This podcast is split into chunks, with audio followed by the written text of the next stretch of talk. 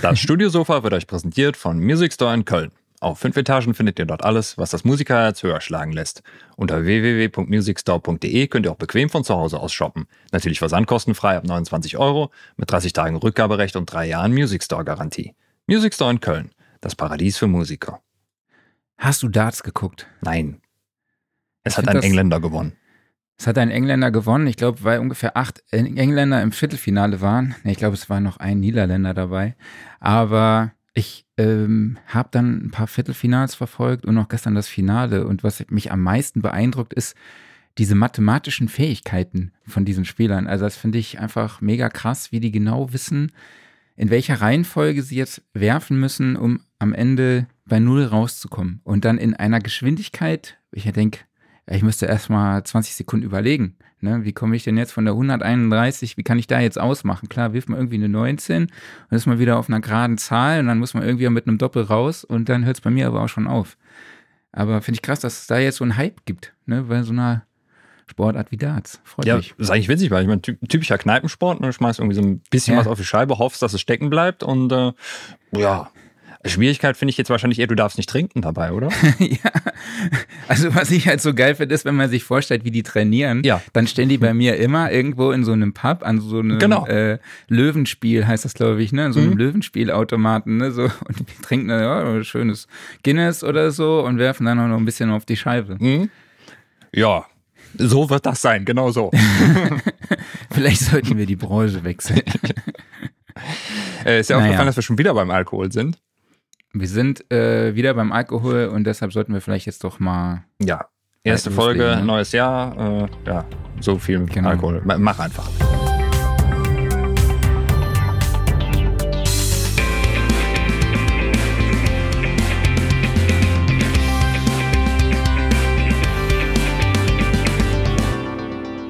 Studiosofa, der Sound and Recording Podcast, Ausgabe 184. Hallo an alle da draußen. Schön, dass ihr in diesem Jahr auch wieder hier dabei seid. Ich spreche wie immer mit meinem Saufkompan Klaus Beetz. Und nicht mit dem Mann von der Insel Mark Bohn. Genau. Und heute zu Gast aus dem Ground Control Studio in Erfurt sind Stefan Jansson und Tom Walter von Osaka Rising sowie Audio Engineer und Producer Stefan Morgenstern. Hallo ihr drei, schön, dass ihr dabei seid. Hallöchen. Hallo. Moin. Und ich Morgen. hoffe, ich habe die Namen jetzt richtig hingekriegt. Passt. Weil wir haben jetzt Klang zwei gut. Stefans heute dabei. Da müssen wir mal gucken. Äh, Wir haben verschiedene Namen für uns ausgesucht. Oder unter anderem Morni und Bärchen waren dabei. Mal gucken, welche es dann doch im Podcast werden. Äh, Wir sprechen aber jetzt heute nicht über Kosenamen, sondern über den ultimativen Rocksound ohne E-Gitarren. Denn wenn man sich die Platte von Osaka Rising anhört, äh, vor allem jetzt Lazarus und den Opener Cleopatra heißt er, glaube ich, dann äh, denkt man, da sind auf jeden Fall fette Gitarren dabei. Aber wenn man dann mal sich das musikalische Konzept von Osaka Rising anschaut, stellt man fest, da sind überhaupt gar keine Gitarren drin. Und wie das funktioniert, werden die drei uns jetzt heute hier im Podcast erklären. Und wenn ihr da draußen Fragen habt, ähm, die live dabei sind auf Facebook, YouTube und sogar auf Instagram, Hat's geklappt? könnt es hat geklappt. Nein, Also es sieht zumindest mal so aus, als hätte es geklappt. der Mann ist so gut. Äh, wenn ihr Fragen habt, dann könnt ihr da gerne über die Kommentarfunktion äh, Fragen stellen und die Jungs werden die dann für euch beantworten. Aber also würde ich sagen, fangen wir jetzt direkt mal an. Äh, wir machen eine kleine Vorstellungsrunde.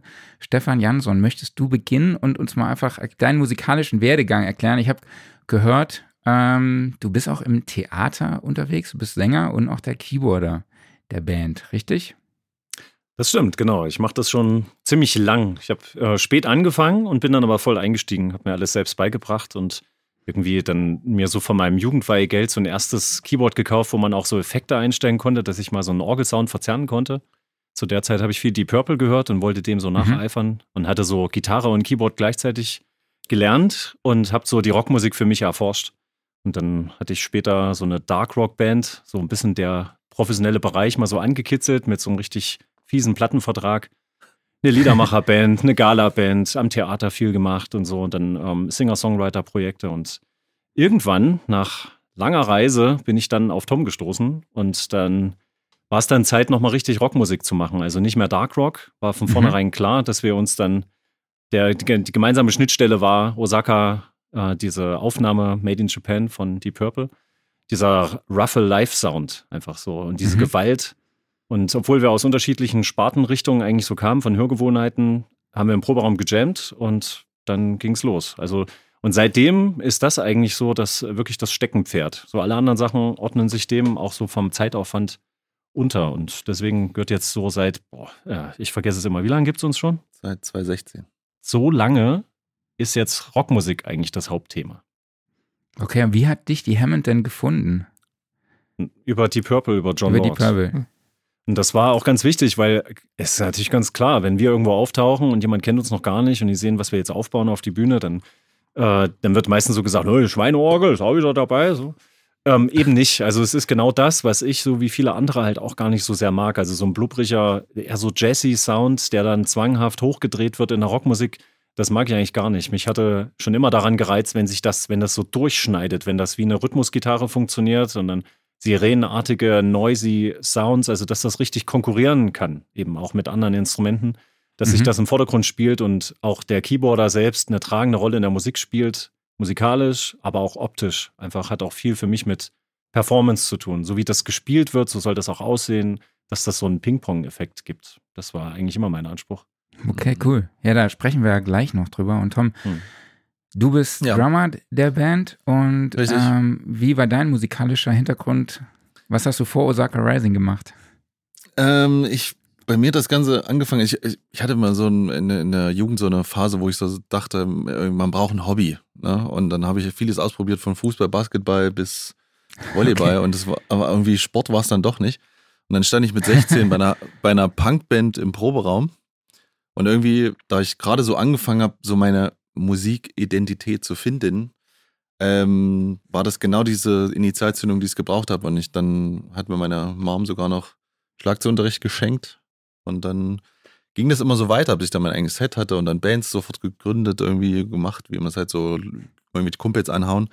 Und seitdem ist eigentlich immer das Ziel, so für mich live auftreten, Musik zu machen, eine Band zu haben und die auch nach vorne zu bringen. Das war eigentlich immer so das Thema. Und ähm, nach dem Umzug dann nach Erfurt, dann gesagt, war ich so ein bisschen lost und dann habe ich zum Glück Stefan kennengelernt. Und dann haben wir uns so, und dann haben wir uns so gefunden und das hat halt so sofort Klick gemacht. Und das Interessante ist, was er sagt, was ich jetzt auch zum ersten Mal höre, ich, entdecke immer wieder was Neues bei ihm, das ist so geil, ähm, dass er sagt, die optische Sache ist wichtig. Und irgendwie ist das bei mir auch so. Ich habe nämlich angefangen, meine, einer, mein größter Drum-Hero war Dave Grohl. Mhm. Und diese Live-Videos von Nirvana, wie er spielt, das ist irgendwie das, wie ich verstanden habe, ach so, irgendwie das, so muss das aussehen, wenn man Schlagzeug spielt. Und seitdem ist das für mich nicht nur spielerisch, sondern auch optisch irgendwie so eine. Referenz. Und deswegen, äh, ja, also Energie, Leidenschaft noch rüberzubringen live, das ist irgendwie das Thema. Und natürlich das jetzt auch auf eine Platte umzusetzen. Ja, und dann natürlich haben wir immer versucht, so dick wie möglich zu klingen, weil ich auch kein Fan, ich, ich hatte diese Retro-Welle mitgenommen, so, die so kam, mit äh, alle bringen wieder auf Vinyl raus und so. Es ist auch schön, aber es ist mir dann doch so auf die Dauer zu langweilig und zu, naja, es ist so in so einem Sound verhaftet, dass ich lieber gedacht habe, naja, guck mal doch mal, können wir das nicht dick machen? Können wir das nicht einfach mal aufbauschen und fett machen? Weil das ist doch noch viel witziger, wenn zwei Leute so einen Braten fahren, anstatt äh, so alt zu klingen. Das ist so Ja, das Konzept. Ja. Ja, apropos Fett machen auf Platte. Dafür ist ja Stefan Morgenstern dann verantwortlich. Stefan, wie kam es dann zu der Zusammenarbeit mit Osaka Rising und was kannst du uns über die Ground Control Studios sagen? Naja, als Erfurter kennt man sich natürlich. Das war erstmal das allererste. Mhm. ähm, wir haben schon, ich habe das ab, ab und zu mal gesehen, auch die Show, fand es immer ziemlich krass. Ähm, und wir haben uns irgendwann mal unterhalten vor drei, vier Jahren im Club und haben gesagt, dann habe ich gesagt, pass auf, ich habe Bock drauf. Ja. Ich möchte die Platte machen. Ja. Weil das eine Herausforderung ist, äh, weil normalerweise, was hier stattfindet, ist der Klassiker. Bass, Gitarre, Schlagzeug, Mhm. sagen ab und zu mal ein Keyboard, na, na, na, wie man so kennt. Ähm, das ist das, die Kernaufgabe des Studios. Ähm, und äh, über die Freundschaft, die entstanden ist, die Bekanntschaft, äh, Ja. hat sich das einfach mal äh, so ergeben. Aber durch meinen äh, Vortrieb, dass ich sagte, ich will es unbedingt machen. Das ist eine Herausforderung für mich. Äh, ich kann mir das genau vorstellen. Ich weiß, wie es optisch aussieht. Mhm. und kann mir das auch akustisch vorstellen. also die Übersetzung sozusagen der, der Live-Show, das Optische in Musik, in Frequenzen, in am Ende auch einer guten Platte. Wir haben hier nochmal auch vorher einen kleinen Test gemacht. Ja, ja, ich habe auch einmal Schadens... Das war der, das absolute... Das war äh, der Endgegner. Das war der Knackpunkt. Ähm, Ja. äh, mach mal bitte Schadensbegrenzung. Wir haben hier eine Aufnahme aus dem Club. Äh, da sind uns noch drei Mikros umgefallen, Ja. aber wir wollen das irgendwie schön auf YouTube rausbringen. Eine Live-EP. Ja, ganz, ganz krass und so. Und dann habe ich mir das vorgeknüpft und habe da äh, wirklich erkannt, ähm, wie das Setup ist, dass es wirklich eine Herausforderung sein wird. Mhm. Es fehlen einfach auch einige Hände. Ja, Ja. er macht es mit Mhm. zwei Händen und ähm, da hat man keine getrennte Bassspur und also es war dann halt einfach nicht da. Und demzufolge äh, habe ich da sehr viel geschraubt und das Ergebnis war auch vorzeigbar. Sehr und cool. dann, deswegen war es äh, dann auch der ausschlaggebende Punkt, okay, Ja. der kennt sich damit aus, der versteht uns. Ja. Ja, das ist auch eine Frage des Verständnisses. Ne? Ja. Klar. Wenn du jetzt so mit so äh, Hammond-Orgel-Kram äh, noch nie was zu tun gehabt hast, was wahrscheinlich auf sehr viele Produzenten zutrifft, Mhm. gerade jüngere, jüngere Leute, äh, die das einfach so gar nicht kennen, ähm, wenn du das Verständnis aufbringst, dann hast du eigentlich schon gewonnen, ja, weil das ist der ausschlaggebende Punkt. ja. Also ohne Verständnis dafür wird es eine andere Richtung einfach, weil das ursprünglich sollte erhalten bleiben, dieser Kern Ja. der Live-Performance, dieses, ähm, dieser Kristallisationspunkt, wo geht's los? Das ist äh, für die Leute das Ding, wenn sie hingehen äh, und das Erlebnis. Aber das heißt noch lange nicht, dass es im Studio auch so funktioniert, weil Mhm. alles äh, um einiges leiser ist hier. ja, und dann Das muss heißt- es eben die Kraft trotzdem äh, herauskommen. Ja, das Klar. halt- Das heißt, du müsst, musstest eigentlich eine waschechte Aufnahmeprüfung bestehen, ne? Die ich mir selber, selber Nicht gestellt schlecht. habe. Ja. Der war nicht schlecht, das war, ne? Das war eine Aufgabe, das war eine Aufnahmeprüfung. Ja. Jetzt verstehe ich Ja. euch. Ist, Ihr miesen Hunde. ja.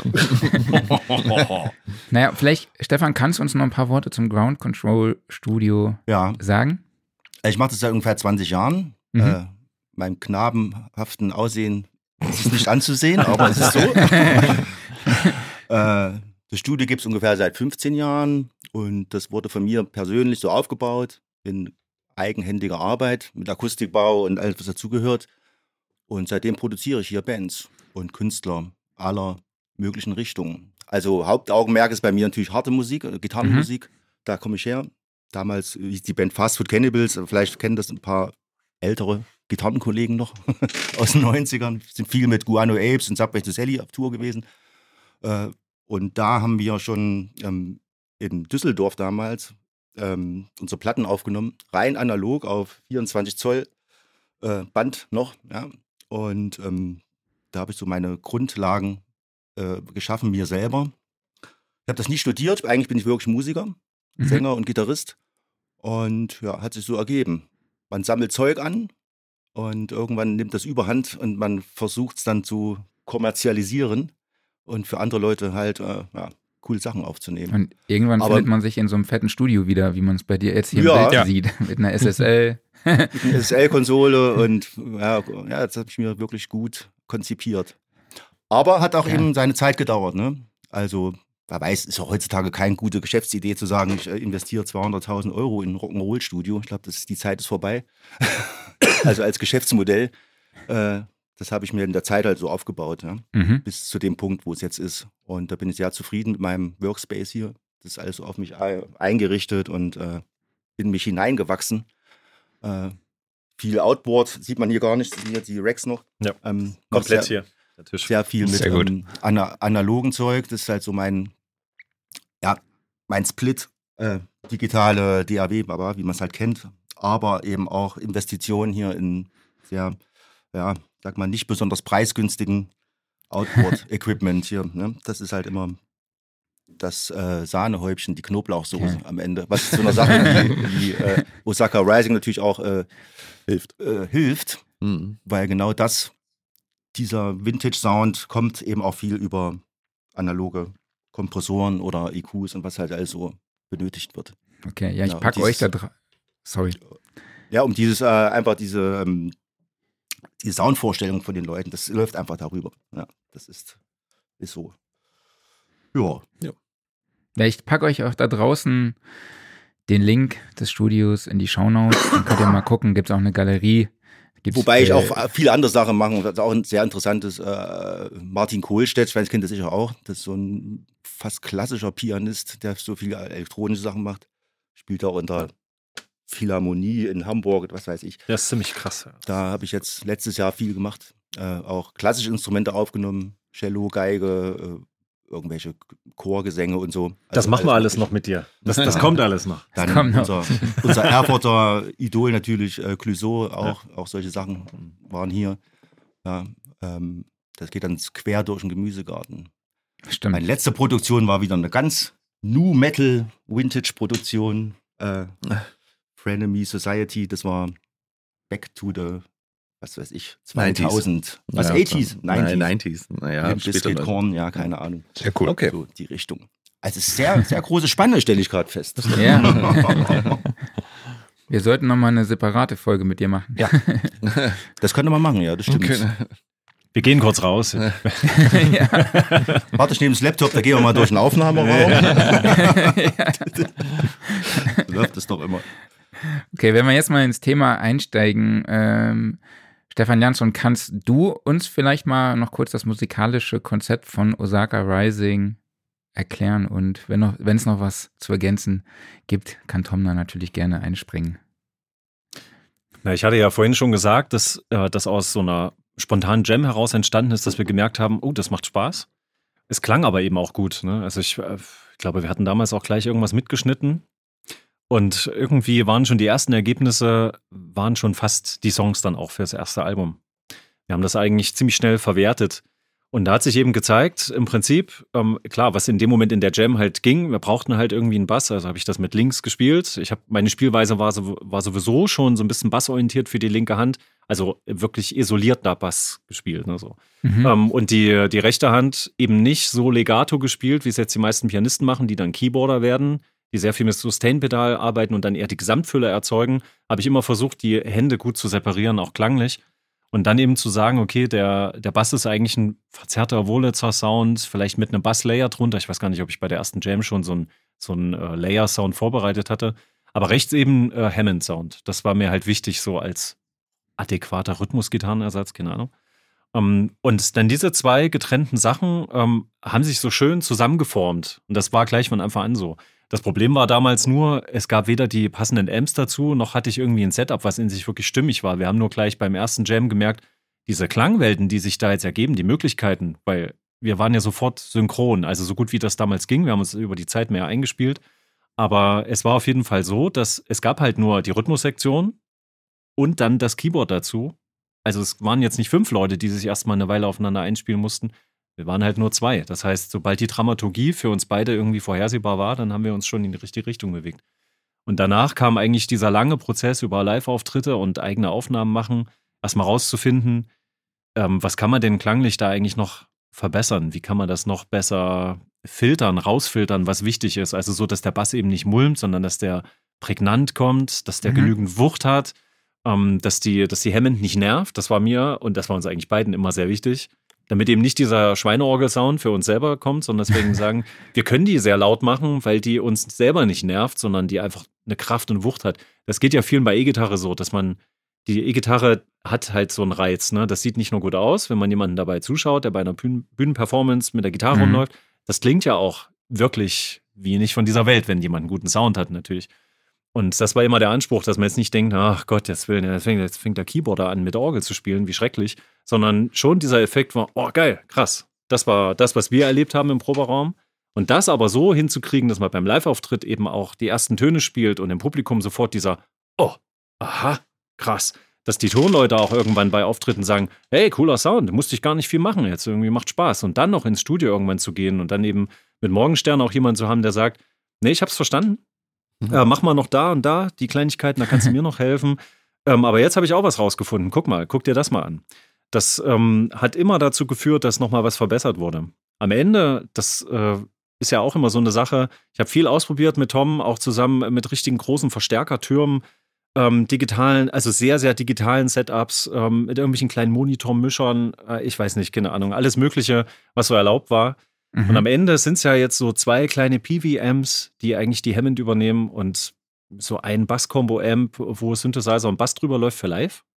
Mhm. Sehr, sehr simples Setup. Also drei Amps mit äh, zwei davon mit Mikrofonen abgenommen, eins meistens über Lineout, manchmal auch über Mikrofon. Und daraus entsteht das Grundding erstmal. Das hat aber lange gedauert. Also ich habe auch zwischenzeitlich mal fünf Verstärker angeschlossen.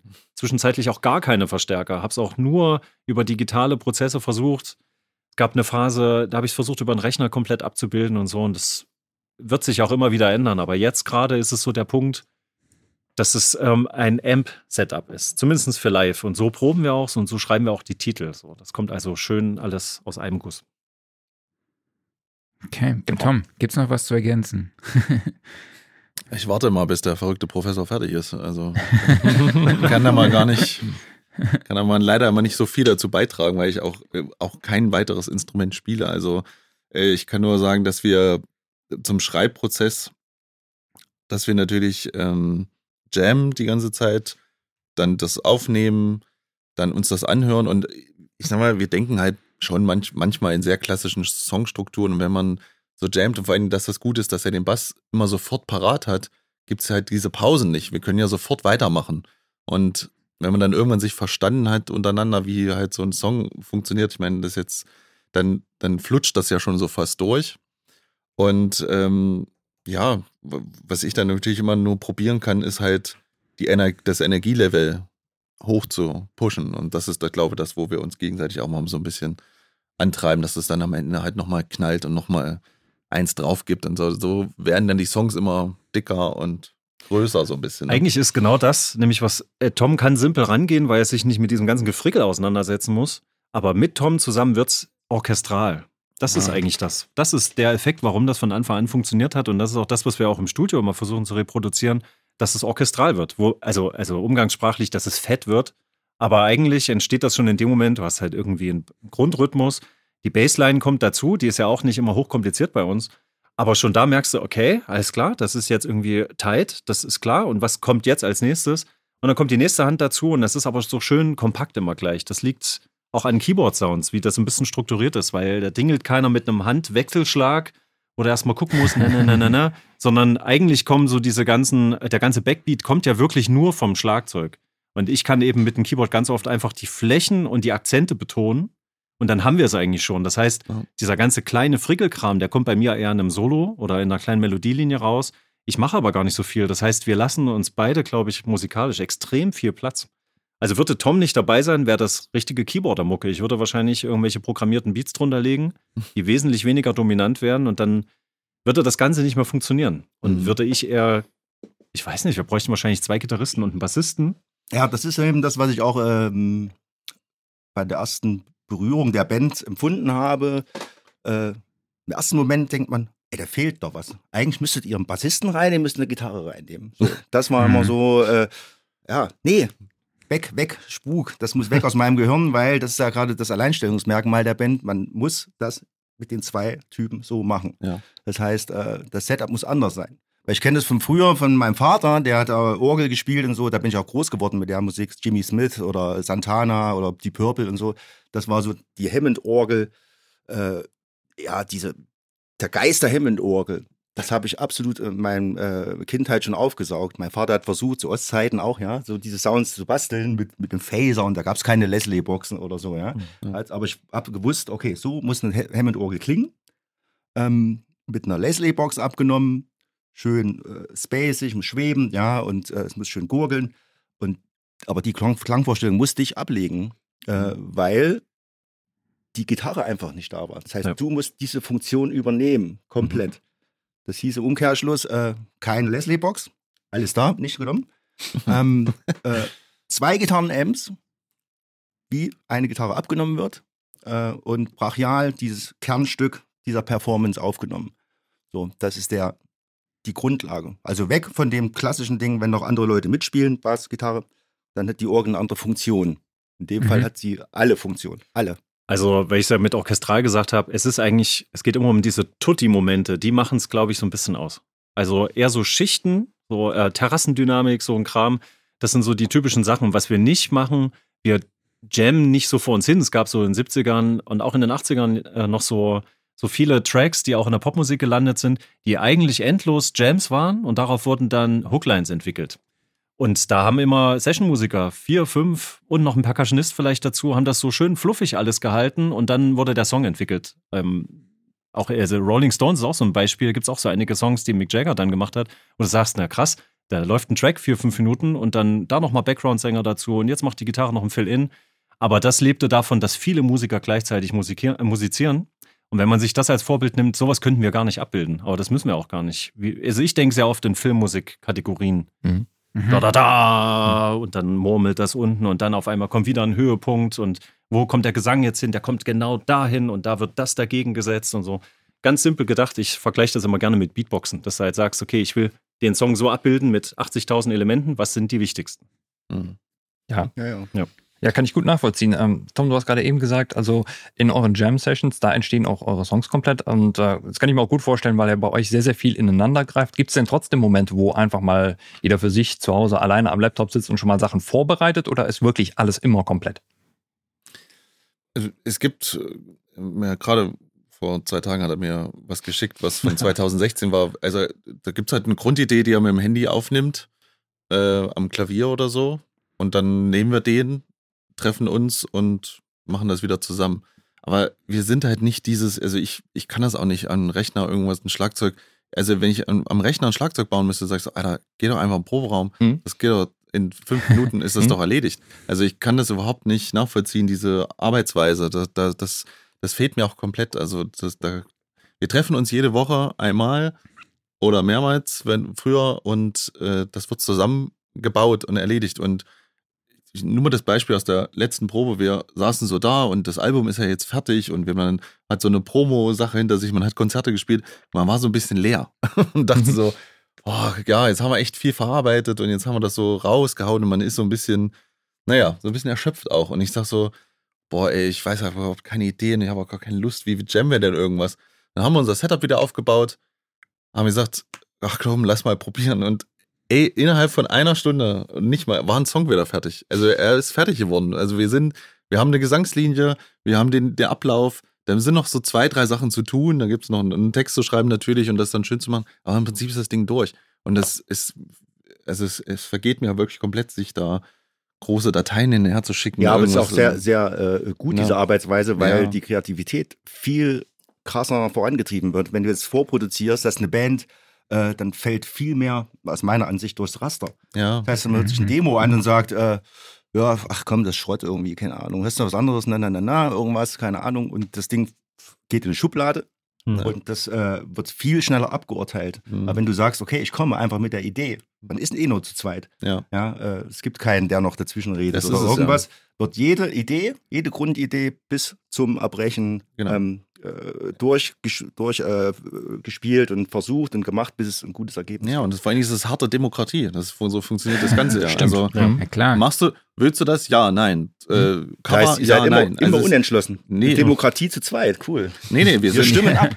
nee, wir haben, so, wir haben sofort den, wir haben ja sofort, also wir haben sofort den Konflikt, sagen wir mal, der Part, ja, nein. Ja, okay, können wir noch was ändern? Ja, machen wir besser. So, zack, erledigt. Es geht sofort in Arbeitsmodus. Es ist sofort ja, Arbeiten ja. und es ist keine Abstimmung. Mhm. Und, mhm. oh nee, der Bassist kann heute nicht. Er schickt dir mal die Datei. Wie findet denn er das? Der oh, wird es ja. eh scheiße finden. Ja. hat er eh keine Meinung. Ja, so, und also. das ist genauso wie Tom hat jetzt so von so einigen Beispielen, das waren zwei, drei Songs, die das mal betroffen hat, wo ich halt vorher am Klavier mir was angeschaut habe. Da ging es vor allen Dingen darum, eine passende Akkordfolge schon mit Gesang zu vereinen, dass die Tonart schon stimmt und so. Wir haben ja oft Instrumentals geschrieben, wo die Stimme dann da später dazu kam, was ja auch Probleme manchmal mit sich bringt, mhm. wenn du mhm. dann die Tonart nicht wieder ändern willst wie beim Gitarristen mit Leerseiten ist es auch beim Keyboarder, manche Tonarten sind einfach schöner, so für bestimmte mhm. Sachen, die man tun will. Ähm, und bei den wenigen Songs, die das betroffen hat, ähm, wo ich das vorher vorbereitet habe, war es trotzdem so. Ich bringe das zwar Tom mit und sage, hier, hört es mal kurz an. Hm. Ist das eher die Frage, wollen wir damit irgendwas machen? Hm. Weil es hat noch nichts mit Osaka Rising zu tun. Das ist ein nettes Klaviergejamme mit, hm. mit ein bisschen Lalala drauf. Äh, wenn Tom das in dem Moment anfixt und er sagt, ach cool, ja, so einen Song hat man jetzt auch noch nicht, der sich so und so anfühlen könnte. Und aber sobald er dazu spielt, verändert sich das radikal. Das hat damit nichts mehr zu tun. Ich als Songwriter, ich komme damit irgendwie so ein Fragment. Ich habe auf meinem Handy bestimmt, also ich habe jetzt schon wieder durchgeguckt, 100, 120, wenn das reicht, irgendwelche kleinen Fragmente von Songideen, wo ich sage, schöne Melodielinie, auch schöne Harmonien. ich weiß vorher nicht, wird das mal was für Osaka Rising, wird das für mich, wird das für die Schublade, hat das überhaupt Mhm. irgendeine Relevanz? Ähm, deswegen, für mich ist es eigentlich ein schöner Filterprozess, im Proberaum zu jammen und entweder gucken sich beide so an wie, "Äh, nee, ich nicht. Dann ist das sofort gestorben, weil das nicht gezündet hat. Ja. Im besten Falle gucken wir uns beide an und sagen, hey, das war cool, kannst du noch mal kurz probieren? Mhm. Wenn es nach fünf Minuten gestorben ist, ist das halt so, aber wenn es gut ist, dann klemmen wir uns sofort dahinter. Ja. Und deswegen, äh, auch wenn das immer so wirkt, vielleicht wenn ich das so erzähle mit den technischen Sachen, die halten uns selten auf. Es ist jetzt nicht so, dass ich sage, Tom, du musst jetzt mal kurz einen Kaffee trinken gehen, ich muss jetzt erstmal eine Stunde Mhm. einen Sound suchen.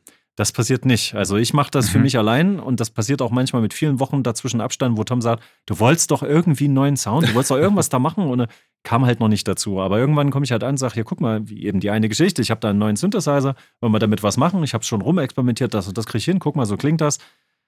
Song probiert, wow, geil, cooler Song geworden, nur mit dem Synthesizer, super. Nächstes Thema. Ist eine schöne Arbeitsweise, also sich nicht so sehr im Detail verlieren, wie es Tom schon gesagt hat. Ja. Ja, das heißt aber auch, ihr, ihr schneidet konstant bei der Probe mit, um halt gegebenenfalls direkt mal darauf zugreifen zu können, zu sagen so, oh, wie, wie klang das nochmal, wie habe ich das gerade nochmal gemacht, okay, so und so, wir hören uns nochmal eben an und dann wird das ausgearbeitet.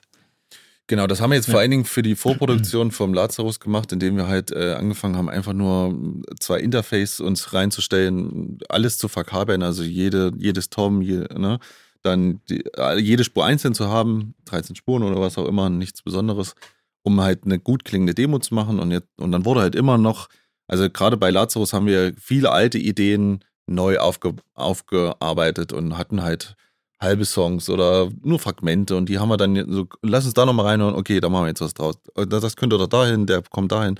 Also, um das so aufzubauen und dann haben wir halt gut klingende Demos gemacht und dem, die konnten wir dann auch schon Stefan Ja, Morgenstern ich habe vorspielen. dann auch Ja. noch äh, ein paar Vetos eingelegt. ja, ne? das ist, Genau. Du warst ja auch live dabei im Studio. Das war, also nicht im Studio, aber bei uns im Proberaum. Proberaum Ja, meine ich ja, genau. hier Die Nummer, äh, die hat ja so ein geil Hookline im Refrain. Wieso machten ihr das nur einmal? Seid ihr komplett wahnsinnig? Hm. Äh, weiß nicht, was diese künstliche Verknappung jetzt soll. Äh, ihr müsst einfach äh, das mindestens dreimal bringen. So. Ey, du hast sogar eine, eine Tonart radikal. Hast ja, du mir und- verboten. Ja, ja, natürlich. Hast Ja, du gesagt, hier, nee, mach das nicht. Nee, mach das nicht. ja, Also das, das kann ich schon mal vorweg stellen, weil das, das fällt immer so ein bisschen hin runter, wenn man diesen ganzen Keyboard-Schlagzeug-Wahnsinn mit diesen ganzen Verkabeln und Frequenzen und so. Ähm, eine ganz wichtige Rolle hat äh, Morgenstern auch dabei gespielt, mich als Sänger zu betreuen bei der ganzen Mhm. Geschichte. Nicht nur im Vorfeld zu sagen, und zeig mal, was habt ihr für Material, auch schöne Songs, der ist vielleicht jetzt noch nicht ganz so gut, wollt ihr da nochmal was machen, ändert mal die Tonart. War schon so dieser erste Vorklang, das wusste ich ja zu dem Zeitpunkt noch nicht, wie das dann hier im Studio ablaufen kann. Äh, mit ganz viel Feingefühl und Geduld vor allen Dingen, damit wir nicht in diese Bredouille kommen, dass wir ewig an den Instrumentalsachen schrauben und die bis zur Perfektion treiben und merken dann beim Gesang, uh, das ist aber ein bisschen schwierig für dich oder so. Oder jetzt haben wir nur noch einen Studiotag, aber du willst ja irgendwie noch äh, dreistimmigen Gesang da drauf bauen. Der ist aber jetzt nicht sofort im Kasten. Oh, heute kratzt die Stimme, heute bist du mal erkältet. Oh, äh, weiß ich nicht. Wie macht man das jetzt? Na, dann haus irgendwie rein, ich schieb's dann im Nachhinein gerade. Dafür haben wir sehr, sehr viel Zeit diesmal aufgewendet. Im Vorfeld, dass die Gesangslinien relativ Ja. klar sind, dass die, Mhm. die Tonarten auch gut passen, dass auch vorher schon klar ist, Stefan, also ich jetzt in dem Falle, was stellst du dir denn für eine Mehrstimmigkeit eigentlich vor? In welche Richtung willst du da gehen? Können wir das hier umsetzen? Stefan kam dann mit irgendwelchen, also Morgenstern mit, mit verrückten Mikrofonen, die aussehen wie irgendwelche abgerissenen Rohre aus dem, aus dem Badezimmer, Vorkriegszeit oder so. Ähm, das ist eine Form von Kreativität, die auch dem Gesang diesmal auf eine sehr gute Art und Weise zukam. Ich war auch bei den Aufnahmen auch ziemlich krank zwischendurch. Ja. Hat aber dem einen Song auch ziemlich geholfen. Mhm. Wildman, weiß ich noch, hörst du in der Aufnahme irgendwie ab der Hälfte des Songs oder gegen Ende, wenn ich nochmal neu ansetze und nochmal entspannt tief singe, ist meine Stimme sehr belegt, weil ich die ganze Zeit vorher auf Stefans Anraten hat gesagt, dann heute schreist du, heute haust du das alles durch und machen so lange, bis du nicht mehr kannst. Und das entspricht übrigens genau meiner Philosophie auch des Keyboard-Spielens. Immer schön an die Grenze gehen, voll aufreißen, viel Verzerrung, gucken bis zur Schmerzgrenze und danach können wir uns angucken, ob das gut war für uns. Übertreiben. Ist genau Übertreiben. richtig. Genau wie Tom, der bei der Probe ja schon auch beim Songwriting immer gerne so reintrischt, dass er selber nur mit Gehörschutz spielen kann. Mhm. Und ich stehe daneben und er regt sich immer drüber auf, dass ich ohne Gehörschutz spiele, aber ich höre ja sonst nicht richtig, was ich da mache. nicht. Das meinst du mit der Ja, Lautstärke? das ist ne? natürlich auch äh, im Ja. Studio immer so meine, meine Erfahrung, dass man äh, äh, immer Performance auch immer übertreiben muss. Also finde ich, äh, man muss immer 110 Prozent geben. Man muss auch die, die Instrumente besser und äh, resonanter klingen lassen, als dass sie vielleicht live sind. Manchmal hört sich das im Aufnahmeraum total komisch an, oh, wie klingt die Snare hier, boing, boing, oder wie klingt hart die, die Gitarre, ist viel zu krass irgendwie. Aber am Ende, was hier im Kontrollroom ankommt, äh, ist alles äh, eine ganz andere Welt. Und äh, das heißt immer lieber übertreiben. Und das ist beim Keyboard auch schwer, weil du kannst ja äh, die Tasten nicht ziehen oder irgendwas. Ne? Das ist alles so eine, so eine sehr eingeschränkt. Ne? Das Ja. ist eben auch so ein, äh, so ein, so ein Kriterium bei diesen Keyboard-Geschichten. Man muss es irgendwie mit der Elektronik doch lösen. Ja? Ja, und da, das war ja jetzt für, für Morgenstern ein bisschen ein Problem. Wir kamen mit unserer Live-Erfahrung über viele Jahre hinweg, auch sehr gute Live-Erfahrung, wo auch uns viele gesagt haben, der Sound ist super, da musste ich jetzt nicht mehr viel machen, das klingt druckvoll, das klingt auch schön, ähm, ähm, schön differenziert, so, das ist alles cool. Und wir aus dem Proberaum mit unseren kleinen Demo-Tapes und haben so gedacht, na, wir wissen jetzt eigentlich schon genau, was wir haben wollen, weil auch unsere anderen beiden Alben, Alben auch schon so eine Entwicklung waren, dass wir gesagt haben, naja, jetzt müsste man noch so ein kleines Stück drüber, wir wissen eigentlich nicht, wie das gehen soll und kommen da mit unserem sehr, sehr spartanischen Setup und unserer Überzeugung und sagen, na so, Herr Morgenstern, jetzt machen Sie das mal bitte fett. Und wir sitzen hier im Control Room und hören uns das an und sagen, hä? Also, das klang aber da drin eben nicht so. Und er sagt, ja, und er kann ja auch nicht, weil du Keyboard spielst. Und natürlich ich, hallo, es klingt doch immer fett. Und er sagt, ja, aber der Sound, den du spielst, guck mal, wir hören mal in die Spur rein. Und ich sag, naja, das, das ist der, aber irgendwie so klingt er doch nicht. Er hat gesagt, doch, das ist die pure Information, die ich aus deinem Gerät da kriege. Ja. Ähm, und da reden wir jetzt nicht über Grundrauschen und dass da was brummt, das haben wir auch alles eliminiert, sondern es geht dann wirklich um Klangformung und diese Ästhetik zu verstehen, die da rein muss. Und wenn ich eben sage, naja, aber ich will, dass das da unten schiebt und dass das knackt und dass ich mit der Bassdrum da unten richtig schönes äh, Rockgehämmerer mache, da kommt dann äh, Herr Morgenstern ins Spiel und sagt, sehr schön, dann gucken wir jetzt mal, was wir da machen können. Und da hast du sehr viel gemacht. Was haben wir? Was haben wir? Wir haben zwei Gitarrenboxen, ein Schlagzeug. Punkt. Und da über die Gitarrenboxen lauf, läuft eine Orgel. So, das ist der Kern des Ganzen. Und das funktioniert live nur über das Gesamtkonzept. Das heißt über Performance und über Schalldruck. Das heißt, ihr seid im, äh, im Proberaum auch total laut. Also als ich da drin saß, habe ich gedacht, alter Schwede. Ich, meine, ich habe echt schon viel erlebt. Also bei Gitarren ist es normal, da hörst du nichts weiter außer Becken und Gitarren, keine Ahnung so. Aber ihr macht das eben auch mit diesem Setup. Und das ist, äh, das ist cool für die Leute, für euch total cooles Erlebnis. Aber wie wir vorhin gesagt haben, äh, nimmst du es herunter auf eine Abhörsituation von, sage ich mal, 80 dB oder so, ja, dann sieht die Sache anders aus. Ja, du hast, ich hast weiß, du- du, hast bei, bei den Bässen zum Beispiel, bei, einer- bei, bei Ja. einer Bassspur ist ja eigentlich eine angezerrte Bassgitarre, so kann man es am ehesten verstehen. Das heißt, im Wesentlichen an einigen Rockparts einfach nur sowas wie Dang, Dang, Dang, Dang, Dang, Dang, Ja. Dang, Dang. Ja, Das ja. war das, was wichtig war. Und neben all diesen Sachen, oh, da habt ihr aber nicht genau tight gespielt, das sind ja nochmal andere Korrekturfragen, war es eben auch dir ganz oft frequenzmäßig nicht, da, war nicht das da, was du gerne haben nicht da. wolltest. Ja, das ist eben Darf das ich Ding. ganz kurz haben, intervenieren? ja, Entschuldigung. Wir hören euch seit 20 Minuten zu und, und äh, ihr, ihr nehmt schon super viele Sachen vorweg, was ja auch mega Hm. cool ist. Aber äh, lass uns nochmal vielleicht zwei, drei Schritte zurückgehen. Ähm, an Stefan Morgenstern jetzt vielleicht einmal die Fra Frage oder Nimm uns doch mal mit in die Recording-Session. Also wie Mhm. war der Aufbau? Äh, ihr habt wahrscheinlich live aufgenommen und nicht im Genau. Overdub-Verfahren. Ne? Das hörte man jetzt so ein bisschen äh, auch raus aus dem, was ihr erzählt habt. Tut mir auch leid, dass ich da jetzt einfach eingesprungen bin, aber Ja, alles gut. äh, ich Ich habe auch schon auf die Pause gewartet, muss ich sagen. dachte, jetzt ist so die Zeit, jetzt muss ich doch mal Nee, reinspringen.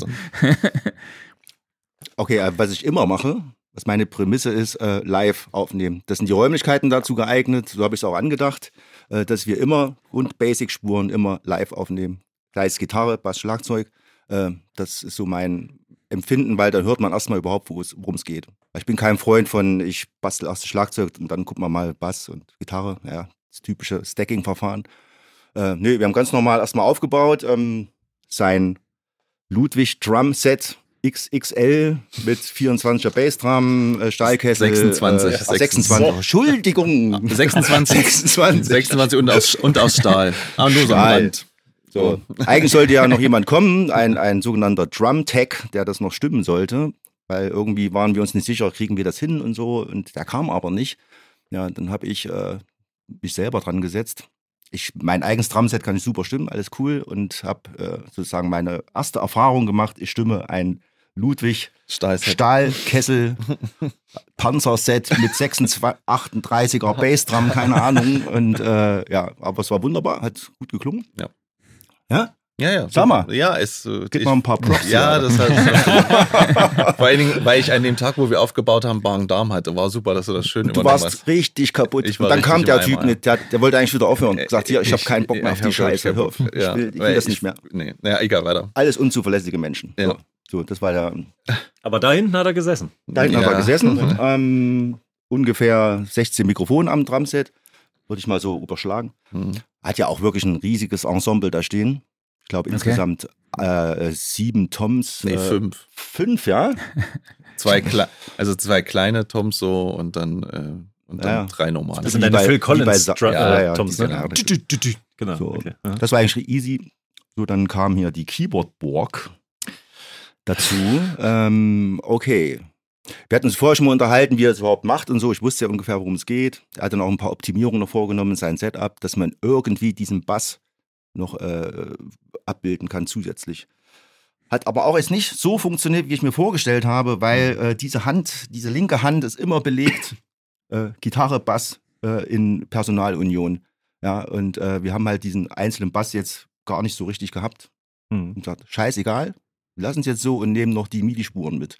Mhm. Hat ja keine, keine B, äh, wie heißt die? B3. B3 ist es ja nicht, das ist ja schon äh, auch ein digitales äh, Genau. Hammond-Gerät. ähm, also schön kann man auch MIDI rausgeben, auch die äh, MIDI-Spuren aufnehmen.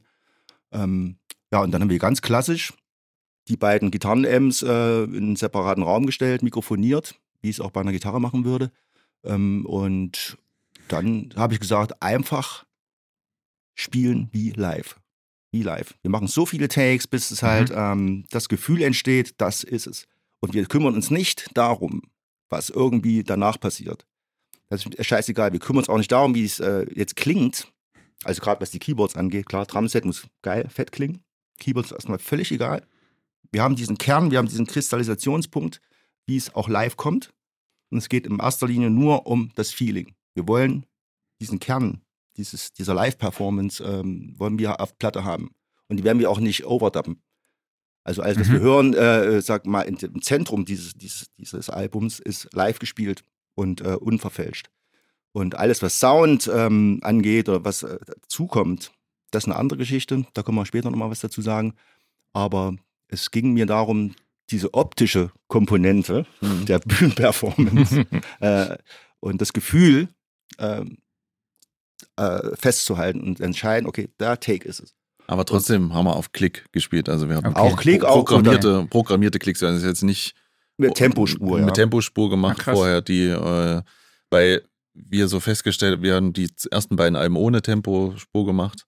Wirklich so on the fly. Und dann hat das aber schon jetzt nochmal viel mehr gebracht, um noch besser zusammen zu pappen, das Ihr habt Ganze. euch um den Klick herum bewegt. Ja, naja, und naja, für mich ist es so wichtig, also wir haben halt, ich, ich brauche halt in den Songs auch manchmal so, dass es einfach ein bisschen mehr ist, ein bisschen schneller Mhm. oder ein bisschen langsamer.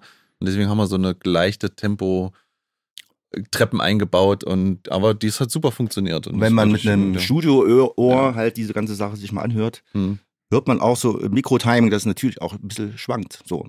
Ja. Das Mhm. aber äh, völlig cool ist und ähm, das dem entsprochen hat in dem Moment, war der Take halt Ja. perfekt für uns und haben gesagt, okay, darauf bauen wir auf. Und ähm, was dann passiert, schauen wir einfach mal. Ja, Ja. Weil wir haben uns alle Optionen offen gelassen, es war keine Beschränkung da, dass zu sagen, nee, wir, das schließen wir aus, das schließen wir aus. Doch eine Sache wurde ausgeschlossen, äh, Seiteninstrumente. Okay. Also kein Bass Ja. und keine Gitarre, das war das einzige Ausschlusskriterium. Äh, kommen ja auch noch Synthesizer dazu. Ist ja, ist ja nicht nur Hammond-Orgel, ne? Man hört Nee. ja auch ganz andere Sachen. Ja. Ja, Piano auch Thema so und ähm, äh, irgendwelche Core-Sounds und so, alles, alles mögliche, was da noch kam. Okay. okay. Ja. Ähm, Stefan Jansson, äh, du hast ja, kannst du uns vielleicht kurz dein Keyboard-Setup mal erklären, was du im Studio gespielt hast? Und ihr redet von zwei Gitarrenverstärkern, also von Peavey. Äh, wie habt ihr da die Signale aufgeteilt? Also, wie gesagt, ganz simpel. Ne? Also, das ist eine Hammond SK1, also Digital Clone von Hammond selber. Ähm, die interne Leslie-Simulation, die ist, äh, naja, das weiß jeder Keyboarder, dass man das äh, nicht ernst nehmen kann. Ähm, alles, was so an Zerre und Grundsound kommt, kommt schon aus dem Keyboard, aber ich lasse das über Neo Instruments Ventilator 2 laufen. Auch nicht Mhm. den Mini-Vent, den hatte ich vorher, der wäre platzsparender gewesen, aber ich brauchte noch ein bisschen mehr Kontrolle über die Einzelparameter. Was Und ist das, das hat- genau? Wie, ist Das, ein- ist eine, eine ein Leslie-Simulation. Das ist genau, das ist ein Bodentreter, den ich auch live immer benutze. Mhm. Der macht einen sehr organischen Sound, also wie ein mikrofonierter Leslie so in der Art. Man hört, Mhm. dass das, man hört schon, dass das digital ist. Gerade Zusammenspiel Leslie plus Overdrive, hörst du es schon. Mich stört das aber nicht, weil die Band ja eh ein eigenes Klangbild hat. Das ist für mich schon sehr, sehr stimmig. Ein richtiger Leslie-Speaker hätte vor allen Dingen dann viel Wert, wenn wir halt sagen, was Stefan vorhin meinte, wir haben dann auch äh, schöne Rhythmusgitarren, schönes Gedingel, Richtig. große Orchestration und dann willst du auch so einen schönen blubbrigen Original-Leslie-Sound haben. Das ist bei uns nicht wichtig. Da geht es vor allen Dingen um Druck und um, das kann auch synthetisch klingen, das ist halt Keyboard-Musik. Zu Leslie Box würde es übrigens auch gar nicht schaffen. Also dieses, äh, dieses Gitarrenbrett Mhm. ja, kann die gar nicht erzeugen, allein von der Konstruktion, vom Aufbau. Ne? Ja. Das ist ja, äh, der hat keinen 12 Zoller drin oder irgendwas. Das ist Ja. ein komplett anderes äh, Das stimmt, äh. Konzept. Das heißt, es ist eigentlich schon im Zusammenspiel mit einer Rhythmusgitarre angedacht. Ne? Genau, und, Meine, oder Jazz oder keine Ahnung. ne?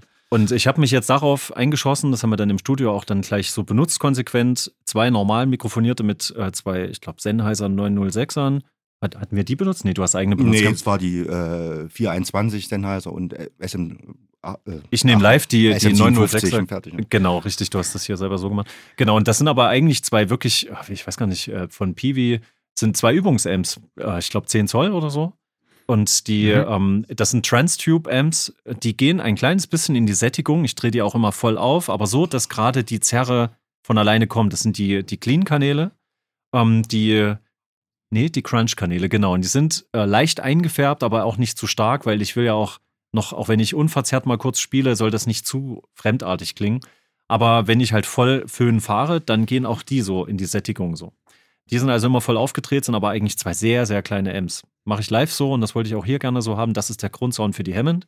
Und alles, was so ähm, Synthesizer sind, sind einmal aus der SK1 selber. Das äh, sind so, das sollen analoge ähm, Strings sein, so aus bekannten Synthesizern. Weiß jetzt auch nicht so genau, aber die klingen sehr, sehr harsh. Erinnern manchmal ein bisschen an Mellotron und ähm, irgendwelche ähm, alten Roland-Synthesizer und so ein Kram. Ähm, auch die sehr, sehr stark verfremdet, auch im Frequenzbild. Oft gezähmt, also einen klaren Cut-off äh, Cut bei, boah, keine Ahnung, alles, was über 10.000 Hertz ist, existiert bei mir eigentlich gar nicht. Habe ich eigentlich von vornherein Platz gemacht, auch immer. Hatten wir hier auch oft gemacht, weiß ich, dass wir Ja, da. ja, also wir haben das, das einzige Mittel, was wir hatten. Sag Ja. ich mal, diese, diese Trennung von Frequenzen der linken, rechten Hand. stimmt. Und äh, auf jeden Fall dieses, diese Kammer, wo diese beiden M's drin standen. Infernal. Also was da, äh, konnte sich nicht drin aufhalten. Das Ja. war schon krass. Also nicht leicht gesättigt, würde ich mal ein bisschen widersprechen, weil das war schon äh, derbe. Okay. derb. Die Dinger waren kurz vorm Abrauchen, sag ich mal so. Genau, aber das, was die SK1 macht, das ist halt quasi, ähm, damit layer ich quasi den Orgelpart, weil das ist alles, was die rechte Hand betrifft. Rhythmus, Gitarre, Melodie und und Solo. Ähm, und die linke Hand für den ganzen Bassbereich, da- das übernimmt eigentlich immer mein, äh, meine Korg äh, Microstation. Und das ist so ein bisschen der Punkt, wo ich weiß, da würde Klang nicht wesentlich mehr gehen, aber das Ding ist so kompakt und live auch äh, für mich so eine Macht.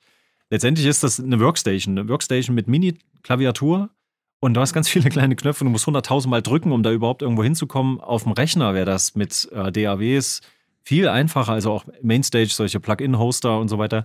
Das wäre super mit ein paar wenigen Mausklicks, aber ich mache das halt noch auf diesem Gerät, weil das eben so gut layert und weil die Grundsounds, die da drin sind, ähm, aus dem Korg M1 und aus der Wavestation emuliert, ähm, die, die machen das Richtige. Mit diesem ganzen Amp-Setup, dieser ganze Schmutz, der bei uns in der Musik drin ist, ist das nicht wichtig, wie Hi-Fi quasi das Grundsample mal war. Dann kommen halt diese Multi-Effekte drüber, die ich, die es dann eben gitarrenartig machen, eben mit Amp-Simulation und ähm, Auto-Wars drauf und alles Mögliche. Das ist alles schon vorher da und das haben wir auch versucht beizubehalten. Dass egal wie clean ich das versuche, Herr Morgenstern zu übergeben, es ist trotzdem alles schon vorgearbeitet. Und deswegen kam auch das MIDI mit ins Spiel. Das heißt, wir haben eigentlich meine ganze, mein ganzes Live-Setup ein bisschen auseinandergerupft. Wir haben es im Case gelassen, aber überall nochmal extra Kabel. Äh, Das sah wirklich aus wie bei einer OP. Ähm, damit wir alles nochmal irgendwie einzeln danach anfassen können und unterfüttern können. Ja. Mit anderen Synthesizern klängen, die aber nicht das Originalklangbild verändern, sondern einfach sagen, ja, das, was du da machst und jetzt nochmal für die Breite oder einfach für eine klare Sinuswelle oder so. Keine Ahnung. So sind wir da rangegangen. Also, und das ist es, also mehr ist es nicht. Also ich habe die, die Hammond SK1 mit dem Neo-Ventilator, die internen paar Synthesizer-Sounds, die das Ding hat, plus halt eine Korg Microstation. Mehr habe ich für die Aufnahme nicht genommen. Wir hatten für die Krass. Klavierparts haben wir den Alicia Keys äh, Flügel, ne, von der, was ist das Native Instruments, gell? Beim Contact, ja, genau. Contact, genau. Das, das haben wir dafür genommen, weil da hatte ich nichts Schönes so. Da, da wollte ich gerne das, also so ein, das ist ja ein Sampling-Piano, ne? Das ist Mhm. kein Physik, Physical Model- Modeling, was ich jetzt benutze. Ähm, außer bei dem einen Track. Bei der Piano-Nummer ist es ähm, von Pianotech. Das ist Physical Modeling. Ach, das äh, Solo-Piano-Stück, meinst du? genau. Ja, ja. Genau. Das war die einzige Ausnahme, aber, aber ansonsten, es sind wirklich sehr wenige verschiedene Klangerzeuger. Ja. Genau. Sehr cool. Dann jetzt an Stefan Morgenstern mal die Frage, also wir haben hier eine Band mit ohne Gitarren, mit ohne Bass. Was heißt das genau für dich im Recording-Prozess? Ähm, Wie hast du dich daran angepasst? Musstest du überhaupt irgendwas anpassen? Musstest du fehlende Frequenzen ersetzen? Wie bist du vorgegangen? Ähm, also, wie schon gesagt, dieses Kernstück der Live-Performance war ausschlaggebend für dem, was dann folgte. Im Mix haben wir natürlich die MIDI-Spuren gehabt und auch einige Dinge, die gefehlt haben. Also, was er auch sagt, im Sinusbereich, im Bassbereich äh, hat dann noch ein bisschen was gefehlt, weil immer die linke Hand immer gitarrenlastig war. Knarzig, mittig, aber wir brauchen Watte. Wir müssen ja irgendwie die Frequenzen erzeugen. Ja? Und das war dann die Aufgabenstellung noch ein bisschen äh, einen kleinen Moog-Bass drunter zu legen, so ab 50 Hertz, sodass man halt diese Tiefbässe auch gut hat, Mhm. ein bisschen separat. Und da waren halt diese MIDI-Spuren da, super, könnte man noch ein bisschen ausdünnen, ein bisschen korrigieren. Und ähm, was ich aber gemacht habe, ist, ähm, um diese Gitarren etwas zu emulieren, äh, habe ich einen Wurlitzer äh, äh, Sound genommen, verzerrt und äh, an gewissen Stellen auch noch mit drunter gelegt. Das heißt, das kam für mein Empfinden der Gitarre am nächsten, Mhm. ohne eine Gitarre zu verwenden. Mhm. Äh, verzerrtes Wurli klingt irgendwie wie eine Gitarre, finde ich, so eine Rhythmusgitarre. Und dann, wenn man genau hinhört, ähm, hört man es auch, dass immer diese äh, perkussiven Sachen ähm, irgendwie von dem Wurlitzer kommen. Mhm. So. Und das ähm, sind so Kleinigkeiten wie auch äh, kleine Layers über, über, über, was bei Lazarus, mit so O- und A-Chöre. Gab es da so ein paar äh, Sachen oder Bei ein paar Cleopatra war. Bei Cleopatra, genau. ja, ja. Mhm. So, ja, so, so kosmetische Sachen eigentlich. Mhm. Ähm, ansonsten sind die Orgeln eigentlich wirklich geblieben. Ich hatte auch noch äh, das DI-Signal zur Verfügung. Das war noch so ein Notanker, der ab und zu noch mal dazugefahren wurde. Weil wenn die Ems dann wirklich an der Kotzgrenze waren Mhm. und schon geflattert haben, dann war das natürlich äh, grenzwertig für einen guten Studiosound. Aber da hatten wir komplett alle DI-Signale gehabt. Es war auch eine ganze Armada an Kanälen, äh, die wir äh, abgesplittet haben von den Keyboards, um wirklich alle äh, Möglichkeiten noch in der Hand zu haben, ja, nochmal zu bearbeiten. Mhm. Manchmal hört man auch eine clean Orgel, Mhm. äh, die wirklich wie ein Leslie klingt, ja, und das in dem Fall wirklich das DI-Signal äh, mit, mit einer Leslie-Emulation, äh, die wirklich da wunderbar klingt. Man könnte wirklich denken, da ist eine geile, fette Leslie-Box dran, Mhm. ja, clean auch, wie von früher so. Aber es ist tatsächlich äh, einfach nur das DI-Signal. Bisschen komprimiert und EQ, bla bla, was man also so macht. Ja. Aber da habe ich keine Sorge gehabt, erstmal so, weil das, wie gesagt, wenn man alles, alle Eventualitäten einberechnet und äh, MIDI-Signale mitnimmt, kann man eben auch nochmal ein bisschen rumtricksen, ja. Mhm. Aber alles im Rahmen. Es soll da glaubwürdig bleiben und äh, ja, ich habe mich dann lieber auf den Gesang konzentriert am Ende und habe gesagt, pass auf, äh, es ist alles schön und gut hier, aber wir müssen natürlich am Vocals arbeiten. Ja. Und das Mhm. war für mich eher noch ein Knackpunkt, weil er ist nicht der, der, der, äh, der Sängertyp, so Solo-Sänger, ja. Er hat mehr so ein Gesamtkunstwerk, ne? Genau. Mit Händen und Mund. äh, aber, ähm, und Witz und allem drum und dran. Aber ähm, weil zwei Drittel meiner Kernkompetenz ist äh, Vocals. Also ich mache auch Okay. Vocal Coaching und alles Mögliche, da komme ich auch her. Und da lege ich halt extrem Wert drauf, ja. Weil ohne, ohne Vocals ist das alles dann nicht. Das ist, äh, deswegen ist mir auch wichtig gewesen, im Vorfeld alle Songs schon mal gehört zu haben und zu sagen, ja, ist cool. Oder Tonart ist total furchtbar, ja. Mach mal irgendwie tiefer oder kommst du gar nicht hin oder wie willst du das überhaupt hinkriegen, ja. Ähm, Tonart-Check und alles, was dazugehört. Mhm. Ähm, da lag am Ende auch ein ganz großer Teil der Arbeit. Mhm. Und wenn man mal hinter diese Hauptstimme hört, was dann hinter äh, an Backgrounds und Chören noch läuft, ja, dann kriegt man es mal mit. Das ist alles hier vor Ort erarbeitet worden. Äh, und da haben wir sehr gut harmoniert. Also es war wirklich ein sehr schönes Arbeiten. Ja. Und es setzt auch viel Vertrauen voraus. Also weil ich dann auch viel mal aus meinem Gefühl raus schnell vorgebe und äh, mach das jetzt mal, mach das mal, mach mal. Ja, so nur mit Talkback hin und her, hin und her. Äh, ich bin dann halt richtig im Fieber drin so. Und er hat das, ist da voll eingestiegen und das ging dann wirklich super geil. Also das war ein herrliches Arbeiten, muss ich sagen. Ja. Ich muss noch mal ganz kurz auf den äh, Moog-Bass zurückkommen, äh, den du eben erwähnt hast. Hast du den nochmal Mhm. speziell nachbearbeitet oder hast du den einfach roh so unten drunter gelayert? Der ist, äh, den gab's ja nicht. Ich habe den drunter gelayert, Mhm. einfach mit einem Plugin. Ja, mhm. Fertig. Mhm. genau. Aber jetzt nicht nur eine Amp-Simulation dahinter gepackt, um das auch nochmal irgendwie so ein bisschen. Nee, nee, der sollte, der sollte genau das Gegenteil sein, Mhm. also so clean und unverzerrt wie möglich, damit auch diese, mal diese Welle auch mal kommt. Ne? Mhm. Klar, kleiner Kompressor drauf und gut, aber ähm, das hat wirklich gefehlt. Und das äh, machen ja äh, Alleinunterhalter mit den Füßen. Die haben da noch einen Fußbass, hast du vielleicht schon mal gesehen. Ne? Äh, das, äh, das ist die hohe Form dann, hat man halt nicht. Ne? Und äh, dann sagst du, okay, wenn du live das komplett aufnehmen willst und du machst keine Overdubs, dann geht es halt nur auf die Art und Weise. Und dann, ja, Arturia hier, Minimoog und fertig. Zum Abschluss des Recalling-Prozesses noch eine Frage, die irgendwie immer gestellt werden muss. Welche Rolle hat das SM57 gespielt? Eine sehr große, weil das war das Kernmikrofon des Orgelsounds. Hm. klassische, also das ist ja ein Gitarrenmikrofon für ein Amp, ne? Mhm. Also das ist ja der Klassiker an sich, zusammen mit einem 421 äh, von Sennheiser. Äh, die beiden Stereo an die Amps. Und da hast du eigentlich schon äh, vorgezeichnet die Frequenzen eines Gitarrensounds. Ja, äh, das ist einfach mal auch ein äh, Bestandteil. Weil das ist ein SM57 ist ein Gitarrenmikrofon, das Ja. Beste, was es gibt. Äh, und da gibt es keine Diskussion. Wenn ich jetzt angefangen hätte mit irgendwelchen Experimenten, mit Kondensator, Ding hier, Großmembran, irgendwas, nee, Quatsch. Lass uns mal machen wie live. Ja, so. Und das wird dann eben wahrscheinlich bei euch live genauso passieren. Ja. Da kommt dann Gitarrenmikrofon davor und fertig. Genau. Ja. Okay. Aber bei, das ist eher interessanter bei den Drums, äh, was man für Mikrofone da verwendet. Da kann man noch viel machen. Äh, da gab es auch viele Experimente und äh, Hallräume, was von draußen halt noch kam, vor äh, mit draußen vorm Studio einen riesengroßen Raum äh, mit sieben Sekunden Nachhallzeit, das ist schon echt groß. Äh, Krass. und da kann man einfach mal die Studiotür mal auflassen und dann nimmt man von draußen einmal diesen riesigen Raum auf. Äh, hört man manchmal auch an manchen Stellen, hört man es sogar. so, da kann man viel experimentieren.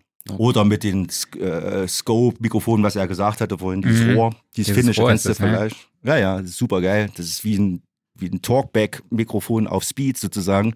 Äh, da ist ein eingebauter Kompressor drin, ja, der äh, auf unendlich gestellt ist.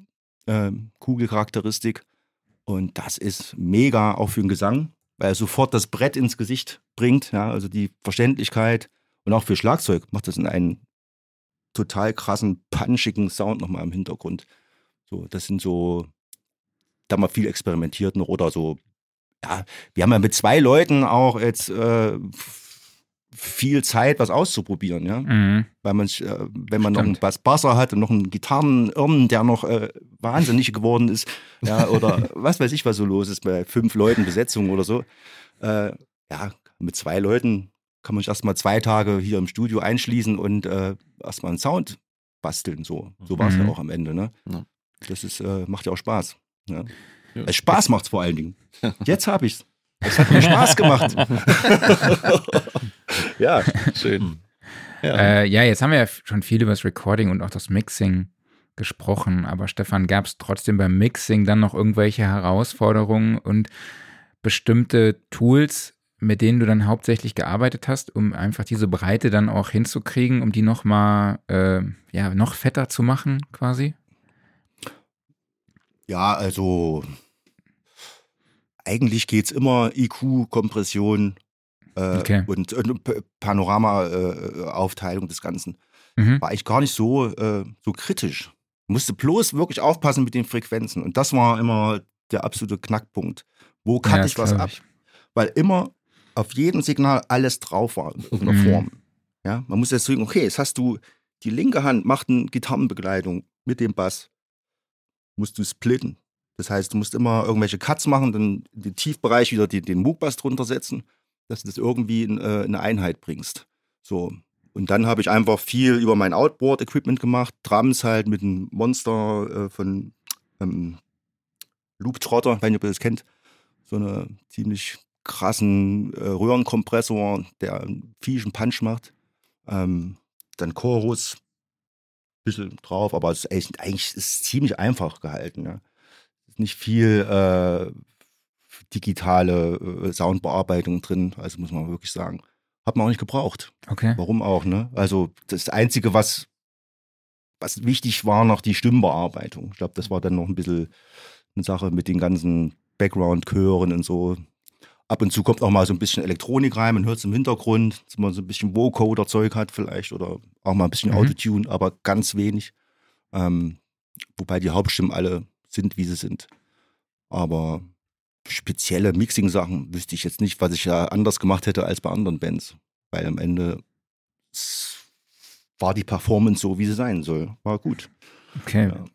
Du hast jetzt viel nicht. von Splitten gesprochen oder auch von Cutten Ja. der Signale, ne, dass du die äh, unterschiedlichen Frequenzen dann irgendwie Ja. separierst. Wie machst du das? Äh, wie kann man sich das vorstellen?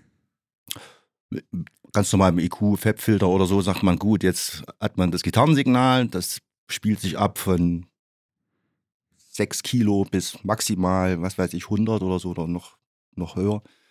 Äh, und dann muss man einfach die Signale sich anhören und gnadenlose Cuts setzen in dem Moment. Ja, also es ist jetzt, kann man auch immer nie genau sagen, was man da macht, sondern es ist aus dem Gefühl heraus. Ne? Man, man denkt halt, äh, ich denke jetzt wie Gitarre und nähert sich an Okay. mit dem EQ. Man nähert sich einfach nur an. Äh, das ist, wie will man es in Worte fassen? Keine Ahnung. Also arbeitest du da mit Automationen oder? Ja, ja, absolut. Ja. Ganz viel Automation. Also vor allen Dingen Lautstärken. Das geht halt immer über Lautstärken, über Panorama, die Sachen, die auf einmal aufgehen, dann wieder in, in die Mhm. Mitte zurückkommen. Ja, äh, und weglassen, Sachen weglassen, dann tauchen sie wieder auf. Ist ja nicht immer alles an, was wirklich auch live gespielt wurde. Ne? Das teilt sich auch mal auf. Und dann okay, der Sound, der ist jetzt mal äh, echt drüber, der muss mal weg. Jetzt braucht man eine kleine Luft, äh, Luftholpause oder so. Äh, das ist eigentlich ein Aufbau auch aus dem Gefühl heraus. Also ich bin jetzt, das war nicht notwendig, da irgendwie zu tricksen oder so, Mhm. weil äh, im Setup, das schon so angelegt war, äh, im Soundcheck, dass es eigentlich schon richtig gut geklungen hat. Und als was dazu kam, diese ganzen elektronischen Sachen, die waren ja, die sind ja geil, wie sie sind, irgendwie. Muss man nicht viel dran rumschrauben. Also ist so mein Empfinden gewesen bei der Sache. Ich wüsste nicht, dass ich groß in äh, Turbulenzen gekommen wäre. Ich weiß ja nicht, der kam ja immer dazu und hab gesagt, äh, ja, hier zweite Durchlauf vermischen. War ja eigentlich kaum auch äh, groß Kritik da, ne? Außer beim Drums, das war das Einzige. Naja, Also eher, sag mal, dieser, dieser Sache äh, äh, gerecht zu werden, wie er halt äh, das empfindet, äh, in Richtung Dave Grohl oder so, ja. Ähm, weil er immer das Gefühl hatte, ja, da kann noch was. Das muss, ich sitze doch hinter dem Schlagzeug, ja, und Ja. das, das, das, haut mich halt vom Hocker. Und, und da musste immer sagen, ja, bleib cool, kriegen wir hin. Aber äh, äh, du musst weg von der, von der Schlag, äh, von die, dieser Hockerposition am Schlagzeug und erstmal hier vor die Boxen treten und sagen, okay, äh, es ist halt einfach nicht so laut, wie du es da drüben empfindest. ja, das stimmt. Und da haben wir uns halt äh, auch angenähert. Und da haben wir auch ein paar Mixing-Sessions gemacht, wo wir nur mal Drums behandelt haben, wo er auch dabei war.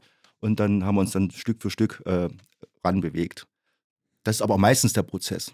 Das, am meisten Input kriegt man von Drummern. Die kommen und sagen, ich hätte dann mal was anderes. Äh, mach mal so, mach mal so. Weil es auch viele, viele Möglichkeiten gibt. Bei einer Gitarre oder bei einer, selbst bei der Orgel, die Sachen, die wir aufgenommen haben, hast du eigentlich wenig Spielraum. Die sind, wie sie sind. So, dann gehst du einfach mal, swapst du mal durch, durch die Frequenzen, was nervt ein bisschen, ziehst du mal runter oder hebst mal was an, wenn irgendwas unverständlich ist. Äh, aber mehr kann man halt nicht machen, weil die Signale kompakt sind und äh, einfach mal da im Stereo- oder Mono-Format. Ja. Und bei Drums hast du alle Möglichkeiten eigentlich. Bei, weiß ich nicht, 16, 18 Drumkanälen. So. Und da kannst du viel, viel in eine Richtung drehen. Entweder steril oder punkig, keine Ahnung. Tom hat mir vorhin was vorgespielt von Nirvana. Äh, Wie ist der Song? Ähm, nee, ich, ich habe vorhin. Ja, Steve Albini hat nochmal ja. seinen, seinen eigenen Mix gemacht äh, von dem Song. In oder Utero. In Utero. in, in Utero. Ja. Das sind ja Welten äh, entfernt von Steve Albini, seiner raffen Garage-Version zu dem, was am Ende äh, als Erfolgsalbum äh, über, über, über den Sender ging. Ja? Also krass. Ja. Mega. Also wie die Spanne alleine ist. Und eigentlich nur durch die Drums. Der Rest Ja. ist eigentlich wie immer. ja, ja, stimmt. Da, da kannst du nicht viel machen, du schraubst halt. Es geht um die Performance. Wenn die Performance gut ist, dann äh, schraubt man nicht.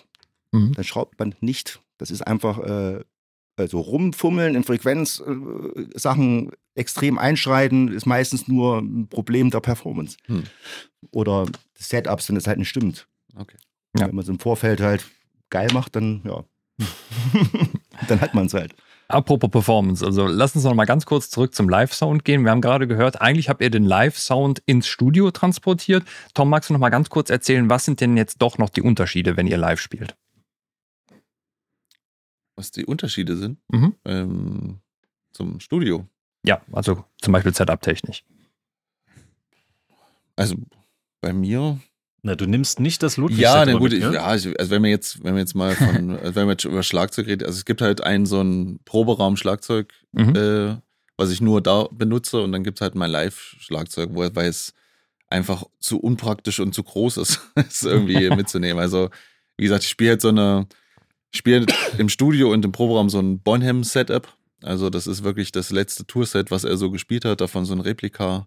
Ist halt aus Stahl, ist halt eine 15 mal 12er Hängetom. Also, das ist, das benutzen andere schon als Standtom und da geht's halt los bei mir so ungefähr und dann 16, 18, 26er Bassdrum, 24 Zoll äh, Crash Ride, also so, also das muss, also ich sag mal, ich habe auch da probiert irgendwie, ich habe immer was gesucht, was irgendwie zu mir passt, weil es halt von Lautstärke und von Größen auch, dass, weil ich relativ groß bin, dass es nicht so albern aussieht.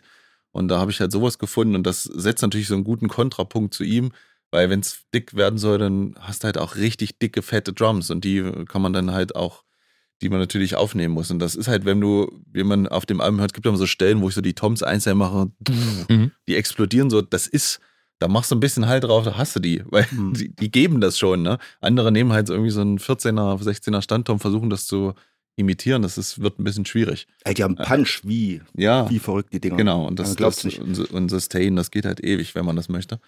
Ja, das ist halt das. Und live äh, ist das natürlich alles ein bisschen kompakter. Da ist eine 22er, 18er Bassdrum, ein 16, 16er Standtom, 14er Hängetom. Das ist ein bisschen moderater um für die ganzen Mischer. Trotzdem ist es natürlich, die Performance ist dann immer noch dieselbe und äh, die Wucht, die da kommt. Also, Na, für mich interessant ist ja immer, du hast ja im Proberaum und hier im Studio hast du ja diese unheimlich riesige Bassdrum, Ja. die ich ja sehr mag, weil die so paukig klingt. ja. Ähm, die beiden haben das die ganze Zeit versucht zu zähmen und wenn es nach mir gegangen wäre, hätten sie einfach alles auflassen können. Es hätte auch pow, wie so eine Kesselpauke. äh, wäre jetzt vielleicht nicht so passend gewesen, aber mir gefällt das irgendwie. Ähm, aber für live hat äh, Tom seine, ich weiß nicht, was das für eine Bassdrum ist. Wie groß ist die? 22, 22. 18. Genau, und äh, da ist unser Logo immer drauf. So, das ist die Standard-Bassdrum, die immer mit hat, die gut in VW Caddy geht, mit dem wir jetzt immer zum Auftritt fahren. Das ist alles schön reduziert. Und ich muss aber wirklich sagen, dass ich hätte optisch natürlich gerne auch für den Paukensound diese riesige Bassdrum, aber ich liebe diese kleinere Bassdrum, weil die live tatsächlich, also der Tonmann hat eigentlich noch nichts gemacht und die ist schon super. Ja. Die ist kurz, punchig und trotzdem tief. Und wenn Tom dann halt loslegt, der Gesamtset-Sound, das ist so, so klar und so stimmig. Du nimmst immer noch so einen extra Standtom einzeln mit von den großen. Mhm. Ähm, und dadurch Snare, dann diese große Standtom und dann dieses Giant Ride. Das sind so die, die Grundingredienzien anscheinend für unseren Sound, den, was wir immer brauchen. Das muss irgendwie da sein. Ähm, und deswegen denke ich, selbst wenn ich noch ein paar Experimente am Keyboard machen würde, wir könnten da noch so viel hinstellen. Aber ich glaube, am Ende wird es immer das Grundsetup sein, dieses etwas kleine, was in den VW Caddy passt. Mhm. Also, keine Ahnung, wir würden vielleicht irgendwann, wenn uns Leute das schleppen, da steht ein richtiger Hammond da und nochmal große Leslie-Speaker und dann ist halt das Riesen-Drumset aufgebaut, vielleicht noch ein zweites an einer anderen Ecke, weil man halt. Aber das ist ja, das ist ja utopisch und deswegen es muss ja immer, es muss ja immer, also keep it simple ist ja wirklich auch immer so meine Maxime auch beim Spielen. Ich, also ich habe immer auch so eine früher so ein bisschen so eine leichte Red Light Phobie, wie man es immer so sagt. Wenn es Aufnahme ist, dann ja. überlege ich zu viel und mache und denke zu viel nach. Und Hat er live nicht. Live nicht. Live Mhm. lässt es fließen und ich höre mir manchmal Aufnahmen an und denke mir, fuck, was ist denn das für ein Break? Wo kommt denn der her? Den habe ich noch nie so im Programm gespielt, aber weil es fließt, kann ich die auf einmal machen. Mhm. Und, äh, und im Probe oder im Studio lasse ich mich gerne mal immer so sagen, nee, das mache ich jetzt mal stur.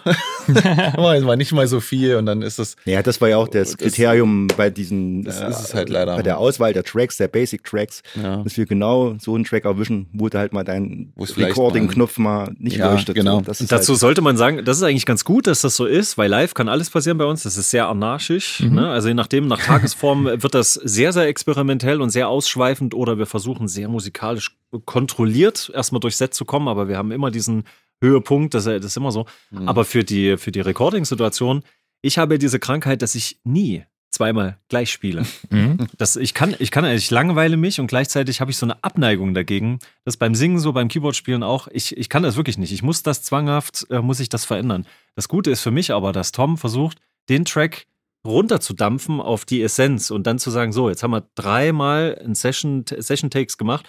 Beim zweiten war es genau, wie ich das haben wollte. Wir hören noch mal rein. Ja, stimmt. Da ist nur die eine Stelle. Können wir die reparieren? Können wir das da schon cutten oder was weiß ich? Aber das ist es jetzt. Und daran orientiere ich mich dann. Wenn jetzt Tom auch noch anfangen würde zu sagen, ja, da wollte ich aber noch hier so ein 32. Fill in und das soll alles noch synkopisch sein und ja, warte mal, das klappert noch und einen halben Tag später haben wir immer noch nicht Track 1 eingespielt und dann würde ich noch on top kommen Ja. mit, mit meinem Wahnsinn. Da wären wir alle nicht fertig geworden. Also mir hilft, dass, das die, dass die Drums simpel gedacht sind und effizient gedacht sind. Aber das ist, äh, Ist aber auch so bei zwei Mann, was, wenn du da noch, wenn er da noch, einer muss ja mal durchziehen. also das Ja, ist- ja, ja, einer muss naja, auch mal durchziehen. Naja, bei zwei Mann muss halt einer durchziehen. Das ne? ist- Bei drei Mann kann der Bassist durchziehen. Genau. Naja. Apropos Live-Wahnsinn. Äh, Stefan, hast du eigentlich auch eine Gitarre am Start? Äh, ja, sie ist aktuell noch zu beschädigt, um sie live einzusetzen. Ich habe sehr viele Keyboards ja schon missbraucht als Mhm. Kita, ne, so mit, mit Gurt dran gebaut und mit Akkupacks und alles verklebt, Ey. mit Gaffer immer wieder neu. Ich muss immer so alle zwei, drei Auftritte, verbrauche ich einen ganzen Abend als Nachtschicht bis um eins nachts, um alles zu reparieren. Also regelmäßig baue ich meine MIDI-Keyboards komplett auseinander und repariere irgendwelche Pitchbands, die ich zertreten habe, weil ich draufgestiegen bin oder so. Ähm, ich versuche jetzt schon so viel wie möglich zu recyceln, weil ich auch gemerkt habe, dass die Schwemme bei eBay Kleinanzeigen an gebrauchten billigen Keyboards ist. Also irgendwie, ich habe, also tatsächlich, ich glaube, ich habe vieles einfach weggekauft. Das gibt's jetzt nicht mehr. Bayer. Ja, ich habe jetzt mich eingeschossen auf ein äh, MIDI-Tech 61-Tasten-Keyboard, was es auch gut bei äh, großen Versandhändlern noch für knapp 130 Euro zum Nachbestellen gibt. Wenn die irgendwann aufhören, das zu produzieren, habe ich ein Problem, weil dann passt es nicht mehr in mein Live-Setup. Also wirklich ungelogen. Alle anderen Keyboards, äh, da fehlen immer so 5 Zentimeter. Wenn wir es größer machen, geht es aber nicht mehr in unser Auto rein. Also Das sind so ganz eigene Probleme. Ich habe aber noch so eine Das Kita ein von. Endorsement.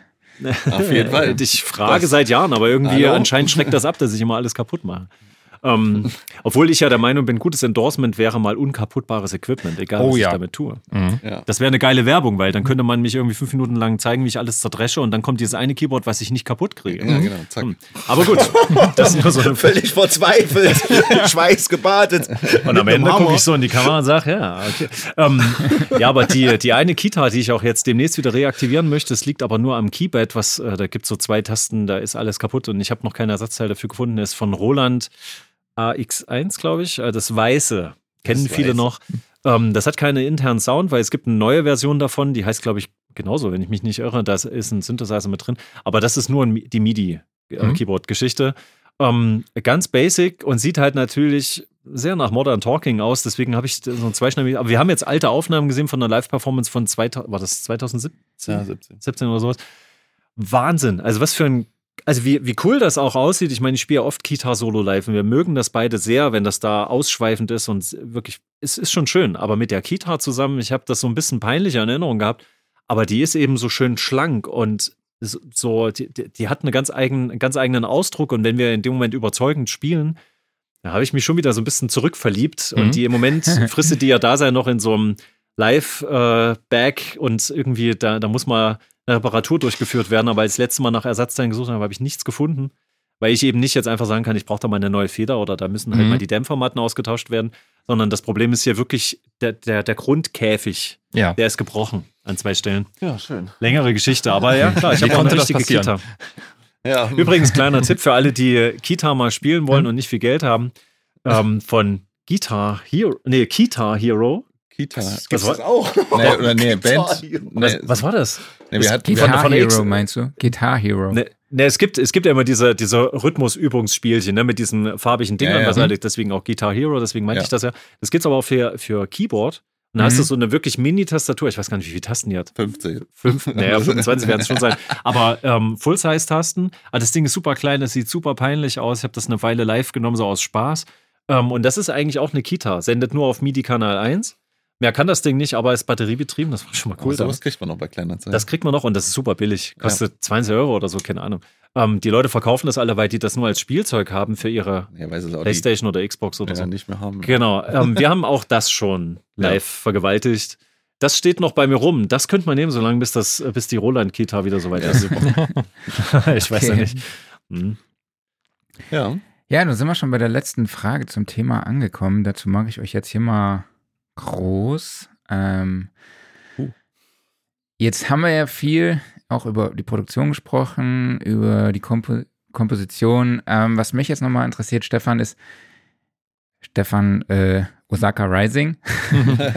äh, welch, ja, wie wichtig war äh, die Rolle von Stefan Morgenstern als Produzenten? Also so, ich hoffe, ich kann das jetzt, ich habe es richtig verstanden, aber mir kam es jetzt schon so vor, dass ihr sehr künstlerisch unterwegs seid, auch mit vielen Klanglandschaften, Soundlandschaften experimentiert. Und wie wichtig war es dann eben, Stefan zu haben, der da vielleicht nochmal so ein bisschen Struktur reingebracht hat? Oder vielleicht ja nochmal eine Perspektive von der anderen Seite.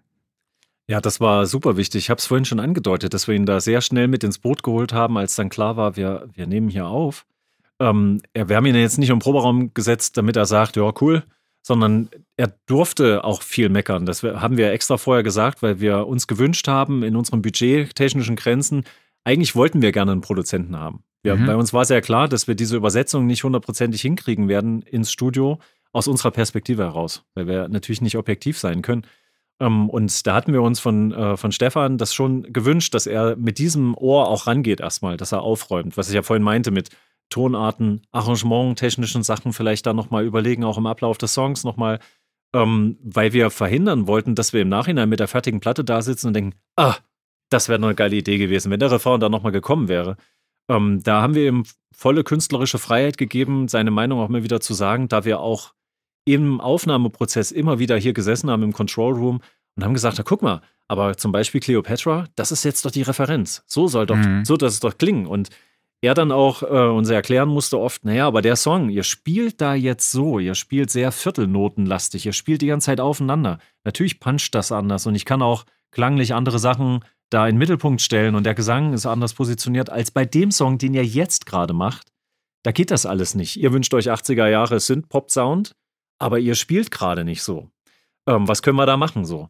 Und da hat er ständig diese Produzentenrolle wieder gekriegt. Auch immer wieder dieser, diese Vision. Tom sagt: Hier, pass auf, Dave, Dave Grohl, ähm, dieser Song oder, ach, keine Ahnung, hörst halt in irgendeinen Live-Mitschnitt von, was weiß ich, Metallica oder irgendwelchen Metal-Bands, guckst du kurz rein, sagst: Guck mal, aber die Stelle ist doch geil. Stefan hat immer wieder aufräumen dürfen und gesagt: Okay, wir können versuchen, uns dem anzunähern, dann müssten wir jetzt aber das und das machen. Wir stellen den Song um oder wir lassen das weg oder hm, hm. Äh, Das war die ganze Zeit so ein, so ein Ping-Pong. Das, das war also Mixer und Producer in einem. Das war als Hybrid gedacht. Mhm. Hätten wir jetzt noch locker 30.000 Euro übrig gehabt, dann hätte man ganz andere Experimente. Man hätten wir uns hier einen ganzen Raum voll mit Leuten die hätten wir auch ausgegeben. Die hätten wir natürlich. aber Das Schöne war, äh, dass, dass, dass natürlich auch was zurückkam. Also oft Geld, ist man ja, vor Dingen Geld. Ah ja, gut, okay. uh. ähm, nee, man, man kann ja äh, eine Vorstellung haben als, als Engineer, Produzent und äh, große Sachen sich anhören, sich irgendwie Referenzen ziehen und sagen, oh ja, yeah, yeah. aber es muss eben auch ähm, umsetzbar sein. Und das war hervorragend, weil sofort immer wieder sofort Response kam und es einfach geklappt hat. Ich habe gesagt, okay, so könnte man es machen. Und diese äh, Fähigkeit, das umzusetzen, war sofort da. Und das hast du bei vielen Musikern nicht. Dann brauchst du erst mal einen halben Tag, um äh, überhaupt äh, irgendwas mal umzustellen schnell Ja, ja. oder eine Reaktion zu kriegen darauf, äh, wie man sich das vorstellt. Aber es hat super funktioniert. Also bis äh, zum Höhepunkt des Ganzen äh, äh, dann den äh, Vocal Recordings. Na, du warst wieder Küchenchef, ne? Wir haben so da Ja. gesessen an unseren kleinen, äh, an unseren kleinen Arbeitsplätzen. Rührmaschinen. Und du hast gesagt, na, pass auf, wir brauchen noch mehr Zwiebeln. Alles klar, Tom fängt an. Hack, hack, Ja, hack, ja, hack, hack. so sieht's ja, aus. Ja, ja. ja. Und, äh, Zwiebeln. ja, es ist. Man muss ja auch mal sagen, oft hat man im Studio auch äh, viel mit Schadensbegrenzung zu tun. Und das war das Gegenteil von Schadensbegrenzung. Das war, äh, äh, ja, waren eigentlich nur begrenzt durch äh, Budget und Zeit. Also Ja. sonst hätte, hätte man es wirklich auch noch, hätte man einfach noch mal ein Doppelte an Tracks machen können oder sowas. Keine Ahnung, ich weiß es nicht. Ja. Genau. Aber, Aber das äh, Gute ist auch an, an Morgenstern, das muss ich auch immer sagen, was, was man jetzt merkt, dass er die acht Stunden, die man da ist, auch immer an ist Ja. und ein, für einen da ist. Und das, dass er nicht jetzt selber wegdriftet, so, boah, ey, ich kann ihn nicht mehr hören, sondern, naja, naja, es ist ja, Glück, es gibt ja. manchmal so, dass man irgendwie nicht mehr, nicht mehr aufnahmefähig ist irgendwie, weil das auch, Mhm. ist ja nicht seine Musik, sondern man muss sich ja immer wieder reindenken. Aber immer dran zu bleiben und Feedback zu geben, das ist dieser Loop, der ganz wichtig ist für uns, um zu merken, ja, stimmt, hat er recht. Ah, Da könnte man vielleicht nochmal was anderes machen oder Hm. jetzt macht er nochmal einen und jetzt knallt das dann auch. Und das hilft sehr, das immer wieder dann besser zu machen. Ist unsere Anforderung auf jeden Fall an den Toningenieur am, äh, im Studio, dass das, was wir im Proberaum versuchen, dass das zündet zwischen uns beiden, das muss eben dann zwischen uns dreien zünden Ja. in dem Moment. Das, das war eigentlich das, was wir die ganze Zeit gewollt haben. Das, das ist das mit dieser Produzenten-Mixer-Rolle in einem. Genau, das wäre sonst nicht gegangen. Super. Ja, vielen, vielen Dank. Dann würde ich sagen, schließen wir das Thema an der Stelle ab und gehen weiter zu unseren Typfragen. Die sind ein bisschen technischer Natur. Ähm, von daher vielleicht hauptsächlich an dich, Stefan Morgenstern, aber ihr anderen dürft Mhm. euch natürlich gerne einschalten. Ich stelle euch Das Typfragen und zwar, jawohl, immer zwei Antwortmöglichkeiten zur Auswahl. Du musst dich für eine von beiden entscheiden, musst aber nichts erklären. Also, Mac oder PC? Ja, Mac. 1176 oder Selbstverständlich. LA2A? Äh, naja, eigentlich beides, leider. ähm, äh, ah. 1176, komm. Alles klar. Analog oder digital? Analog. Mhm. So, dann haben wir ja unsere alles entscheidende Frage, die sicherlich auch den Orgelsound entscheidend beeinflusst hat. Kommt der EQ vor oder hinter den Kompressor? Alright. Lass mal kurz überlegen. Davor. Mhm. Bei mir. Ja, wunderbar. meisten Fällen. Weil Mhm. ich mache erst den Sound irgendwie klar und dann sage ich mir, oh, komprimieren, zack, zack, zack. Oder ich nehme halt einen Sidechain-Kompressor und dann ist es, ah ja, dann gehen wir ins Nördliche und dann versteht es gar keiner mehr. Sehr gut. Also, weiß nicht. Alles klar. 44,1 Kilohertz oder 48 Kilohertz? 48. Mhm. U47 oder U87? Äh, na, in dem Fall U87, ne? Mhm. Vinyl oder CD? Ähm, Vinyl. In dem Mhm. Fall. Klare Sache, Vinyl. Mhm. Ja. Früh raus oder spät ins Bett? Äh, spät ins Bett. Mhm. Und Ja. abschließend Wein oder Whisky? Nichts von den beiden. Alles klar, danke dir. Ja. Ja, dann haben wir noch unsere Kategorie Workflow der Woche. Stefan, gab es in den letzten Wochen irgendwas, äh, ein Tool, was du besonders oft eingesetzt hast oder äh, etwas, was bei was äh, dich bei der Organisation, bei der Arbeit unterstützt hat oder irgendwas anderes, irgendein Workflow, der dir jetzt gerade äh, einfällt? ähm, Gerät äh, SSL Fusion, weiß nicht, ob euch das was Hm. sagt. Mhm. Ja, ja, Ähm, klar. So, das habe ich neu eingebaut. Und ich sage mal so, das äh, ist echt krass. Äh, ein Universum, was nochmal dazukommt an Möglichkeiten, hat mich sehr, sehr geflasht und sehr äh, beeindruckt. Und das äh, passt in meinem Workflow total gut rein. Ähm, das war so mein letzter Eindruck, was ich in allen Aufnahmen, auf allen äh, Mixing-Prozessen am Ende der Kette äh, eingeba- reingebastelt habe, weil man echt viel, viel mit Sachen machen kann. Und äh, eine richtige Knoblauchsoße. Sehr gut. Gut. Das ist das Motto der Episode. Knoblauchsoße. Stimmt, ich hab's schon mal gesagt. Ja, ja. Ja. Knoblauchsoße und Kosenamen. Ah, Sehr gut. Marc, was hast du dabei? Ja, ich habe die Woche ähm, für Instagram so einen Track aufgenommen mit der einer Ray, ähm, wo einfach bei ihr auf dem Sofa saßen und den Song, den wir auf dem Hausboot produziert haben, gespielt haben. Und dann ähm, ist mir aufgefallen, dass bei der Aufnahme die Akustikgitarre über das Großmembranmikrofon unfassbar laut rüberkommt. Dann dachte ich mir so, okay, was äh, mache ich? Also die, sie hatte das Großmembran, so ein Rode NT1A für die Vocals. Ich habe Akustikgitarre gespielt. Ich habe schon versucht, mich anders rumzudrehen, aber sie war trotzdem extrem laut einfach drauf. Und dann habe ich gedacht, shit, was machst du jetzt so? Und dann ist mir eingefallen, es gibt ja dieses Tool Lalal AI, also so ein Online-Tool, ne, so eine KI mhm. mhm. für Audiorestauration. Mhm. Ja, und dann habe ich da die Spur hochgeladen und das Tool hat mir leider nahezu perfekt beide Instrumente separiert. Und das fand das ich krass, schon ja, echt ich ziemlich, ziemlich krass. Also es war auch so, dass ich ähm, man, manche Ts wurden verschluckt, ja, die mhm. könnte man theoretisch auch aus anderen Parts einfach rausschneiden. Aber ähm, ich habe es dann einfach drunter gemischt unter die äh, Originalspur, habe die Vocal, die einzelnen Vocals dann drunter gemischt und es war erschreckend, erschreckend gut. Also das ist, ich, ich glaube, es kostet auch irgendwie 90 Minuten kosten dann 80 Euro. Also für 80 Euro kannst du dann 90 Minuten Audio separieren. Das mhm. fand ich ganz, also war, war echt ein geiles Tool. Muss ich wirklich ist sagen. aber auch ein bisschen leicht gruselig, ne? Weil irgendwie Total. Weiß, weiß ich nicht, wie sowas geht. Ich meine, man will ja mal versuchen, so einen technischen Aspekt irgendwie reinzukriegen in seinem Gehirn. Wie wird das überhaupt gemacht? Kann man jetzt mit irgendwelchen Sachen wie mit Noise Gate, frequenzabhängigen Sachen, wo du irgendwas rausfilterst, sich noch erklären. Aber das ist ja ein komplett anderes Konzept. Das heißt, es passiert ein Universum, was mich absolut, keine Ahnung, ich nicht erschließt, wie es funktioniert. Ja. Ne? Wie geht das? Weiß einer von euch? Keine Ahnung. Hä? Nee. Keine Ahnung. Ja. Aber ich fand es auch erschreckend, also wenn du jetzt so Tools wie äh, Spectral Layers oder sowas von Steinberg benutzt und jagst einen kompletten Song dadurch, ja. der das in seine Einzelteile zerlegt und du hast halbwegs saubere Drums und Gitarren und Vocals ja. und alles funktioniert irgendwie, das ist schon beeindruckend. Hm. Ja. Ah, dann hat man immer noch immer das Gefühl, man weiß ungefähr den Algorithmus, was es macht. Hm. Ist auch meistens nicht so clean, dass man sagen kann, okay, äh, es ist jetzt nicht komplett isoliert. Hat immer so einen leichten Spill noch drauf oder hm. irgendwas. Sagt man, okay, kann ich mir irgendwie vorstellen. Aber das bildet ja komplett eine Persönlichkeit nach, äh, wie gesagt, mit irgendeiner Art Intelligenz. Und auf einmal ja, erscheinst du äh, künstlich irgendwo abgebildet. Das ist schon echt komisch. Vielleicht kann das irgendwann in naher Zukunft mal jemand erklären. Mhm. Würde mich sehr interessieren. also wie es wirklich funktioniert, echt, das ist krass. Ja. ja. Ich habe auch schon von anderen, äh, auf YouTube findet man ja ein paar Beispiele dafür, wo sie auch aus äh, bekannten Songs irgendwelche Stimmen isoliert haben, wo du denkst, oh wow. Und gut. Mhm. Richtig mhm. gut. Also, keine Ahnung, Metallica-Stück war es, glaube ich. Ja, bei Beatles haben es doch Beatles, ja, dieses Ding, mhm. das Neue, ne? Äh, ja. Was heißt, kann, kann doch wohl jetzt nicht wahr sein. Ja. Ne?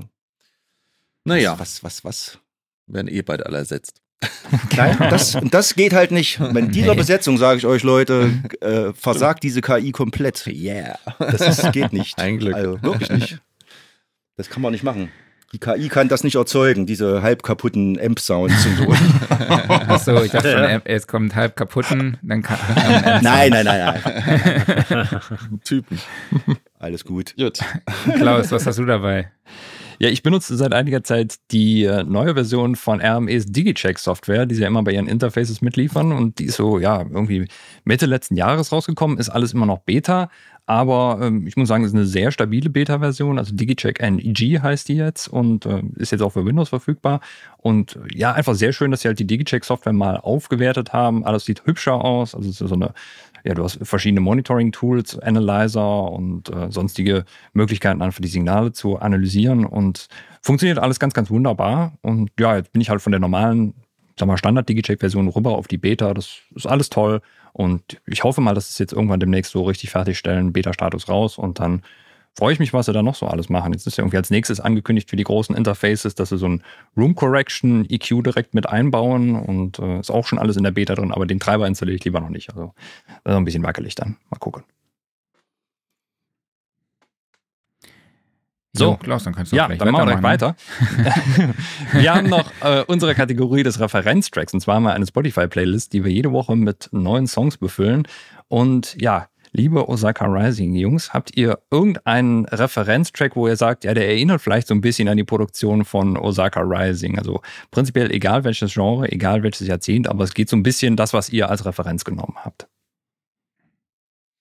Also, wir, wir haben uns vorhin schon versucht, darüber Gedanken zu machen, ob sowas überhaupt gab bei uns. Hm? Aber wenn ich jetzt mal an das zurückdenke, was ich ganz am Anfang gesagt habe, dann haben wir uns doch von Made in Japan Highway Star angehört, Hm. diese in Osaka gemachte Aufnahme. Hm. Diese Live-Version, die offiziell released Live-Version, ist ja kein Bootleg. Ähm, die ist ja produziert. Und dieser Sound, diese Transparenz da drin und dieser Druck ist ja überhaupt nicht Retro-Rock. Da ist ja nicht tuffig gespieltes Schlagzeug. Das ist auch mit voller Kraft durchgemetert. Alles ist laut, alles über Amps. Das wäre eigentlich die, die Aufnahme. Also ähm, Made in Japan aus, das ist eigentlich, ich weiß gar nicht, was man bei Spotify findet, aber da die Live-Version von Highway Star. Hm. Super, Und 1972 Deep Purple, genau. Das Ja. wäre, glaube ich, ziemlich gut. sehr cool. Packen wir drauf. cool. Marc, was hast du dabei? Ich habe äh, Klingt wie so. Nee.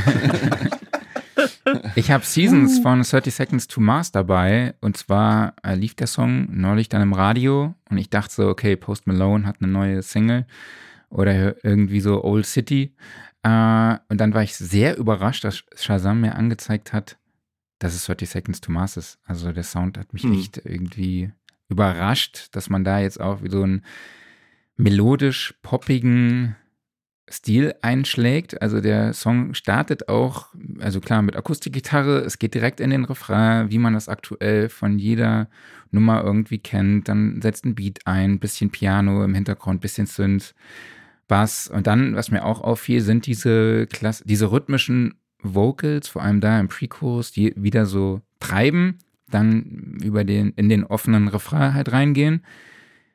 Und was ich auch feststelle bei vielen Songs, auch dort, äh, was mir vor allem bei Taylor Swift auffällt, ist diese Masse an Text.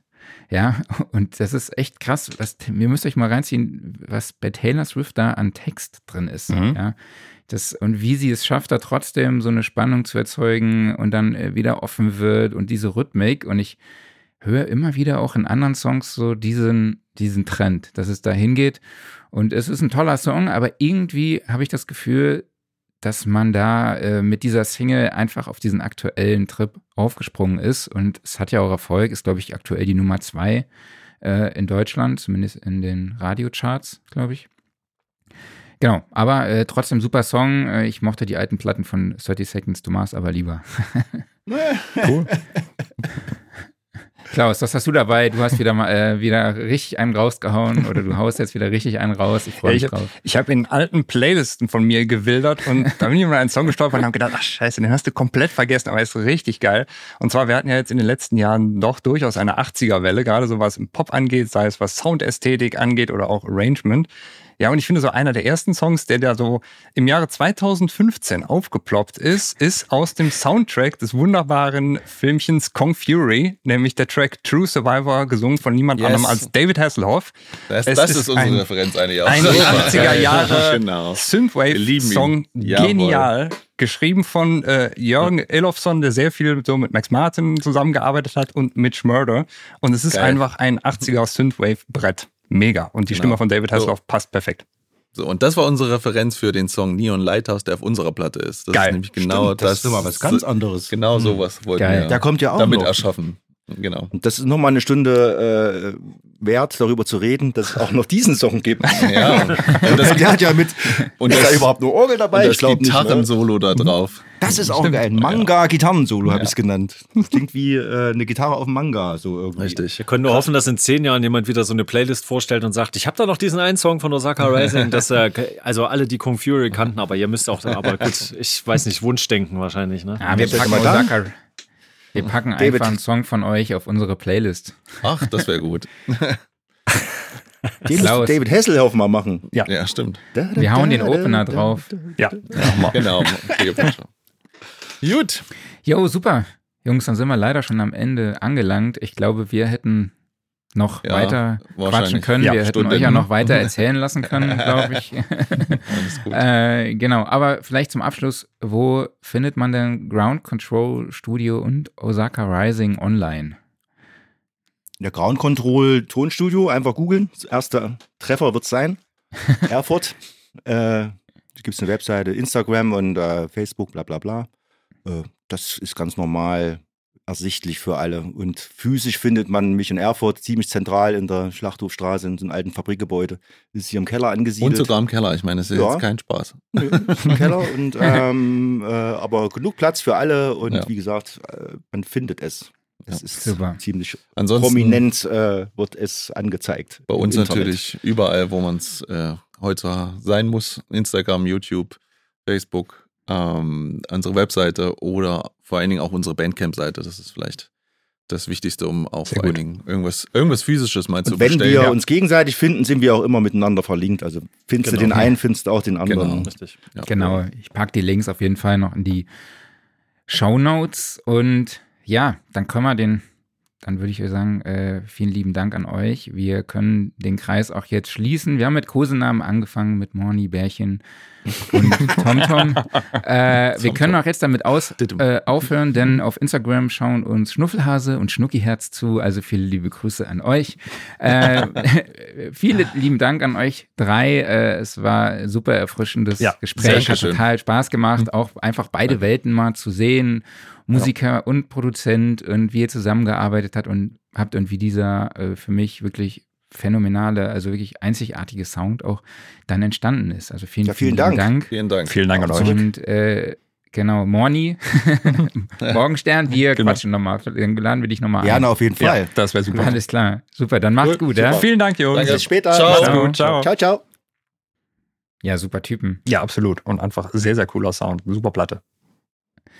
Ja, ich fand es ja total erfrischend, mal nochmal über andere Sachen zu sprechen, aber war Ja, uns ja. natürlich wichtig, auch nochmal nach dem SM57 zu fragen. SM57 ganz, ganz wichtig und einfach als Opener für das neue Jahr, wo ja so ein paar, einfach, ein paar andere Sachen passieren sollen, ist es einfach eine sehr, sehr gute Folge dafür. Absolut. Geht ja in aber- die Richtung. Richtig, wir müssen ja trotzdem noch so ein paar Sachen abfrühstücken. Wir haben unseren beliebten Aufreger der Woche und du hast über Taylor Swift aufgeregt. Du hast gerade eben Taylor Swift noch gelobt. Was ist da los? Äh, ja, aber aufgeregt ist vielleicht, wollte ich eigentlich als Übergang nehmen, aber ich fand es ein bisschen merkwürdig, dass man sich bei Amazon in, äh, also es geht um die Taylor Swift Eras Mhm. Show. Ne, Gibt es ja jetzt überall. Also, nee, ich glaube, vielleicht gibt es sie exklusiv bei Amazon, weiß ich. Nee, ich glaube nicht. Egal.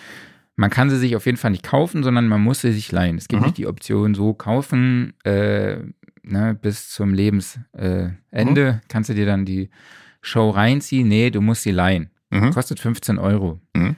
Und was ich dann halt irgendwie ein bisschen merkwürdig finde, das ist mir aber neulich bei einem anderen Film auch schon aufgefallen, wenn du dir das leihst, dann kannst du es, hast du es nur für 30 Tage abrufbar. Mhm. Aber wenn du begonnen hast, musst du den Film innerhalb von 48 Stunden geschaut haben. Das ist ja albern. hast du keinen Zugriff mehr. Das finde ich halt einfach mega Ja. scheiße. So. Das ist mir neulich, habe ich schon mal bei Amazon einen Film geliehen, mit meiner Tochter geguckt. Mhm. Irgendwann ist hier erst die ersten 45 Minuten. Zwei Tage später wollte ich dann, oder drei Tage später, den Rest gucken und dann ist mir aufgefallen, scheiße, hä? Ich habe gar keinen Zugriff mehr und dann musste ich es nochmal leihen. Das ist ja das albern halt irgendwie. irgendwie doof. Ja, Und vor Dingen bei dem halt Preis. auch, ja, warum gibt es nicht einfach die Kaufoption? Dann zahle ich halt Ja. 30 Euro, Hm.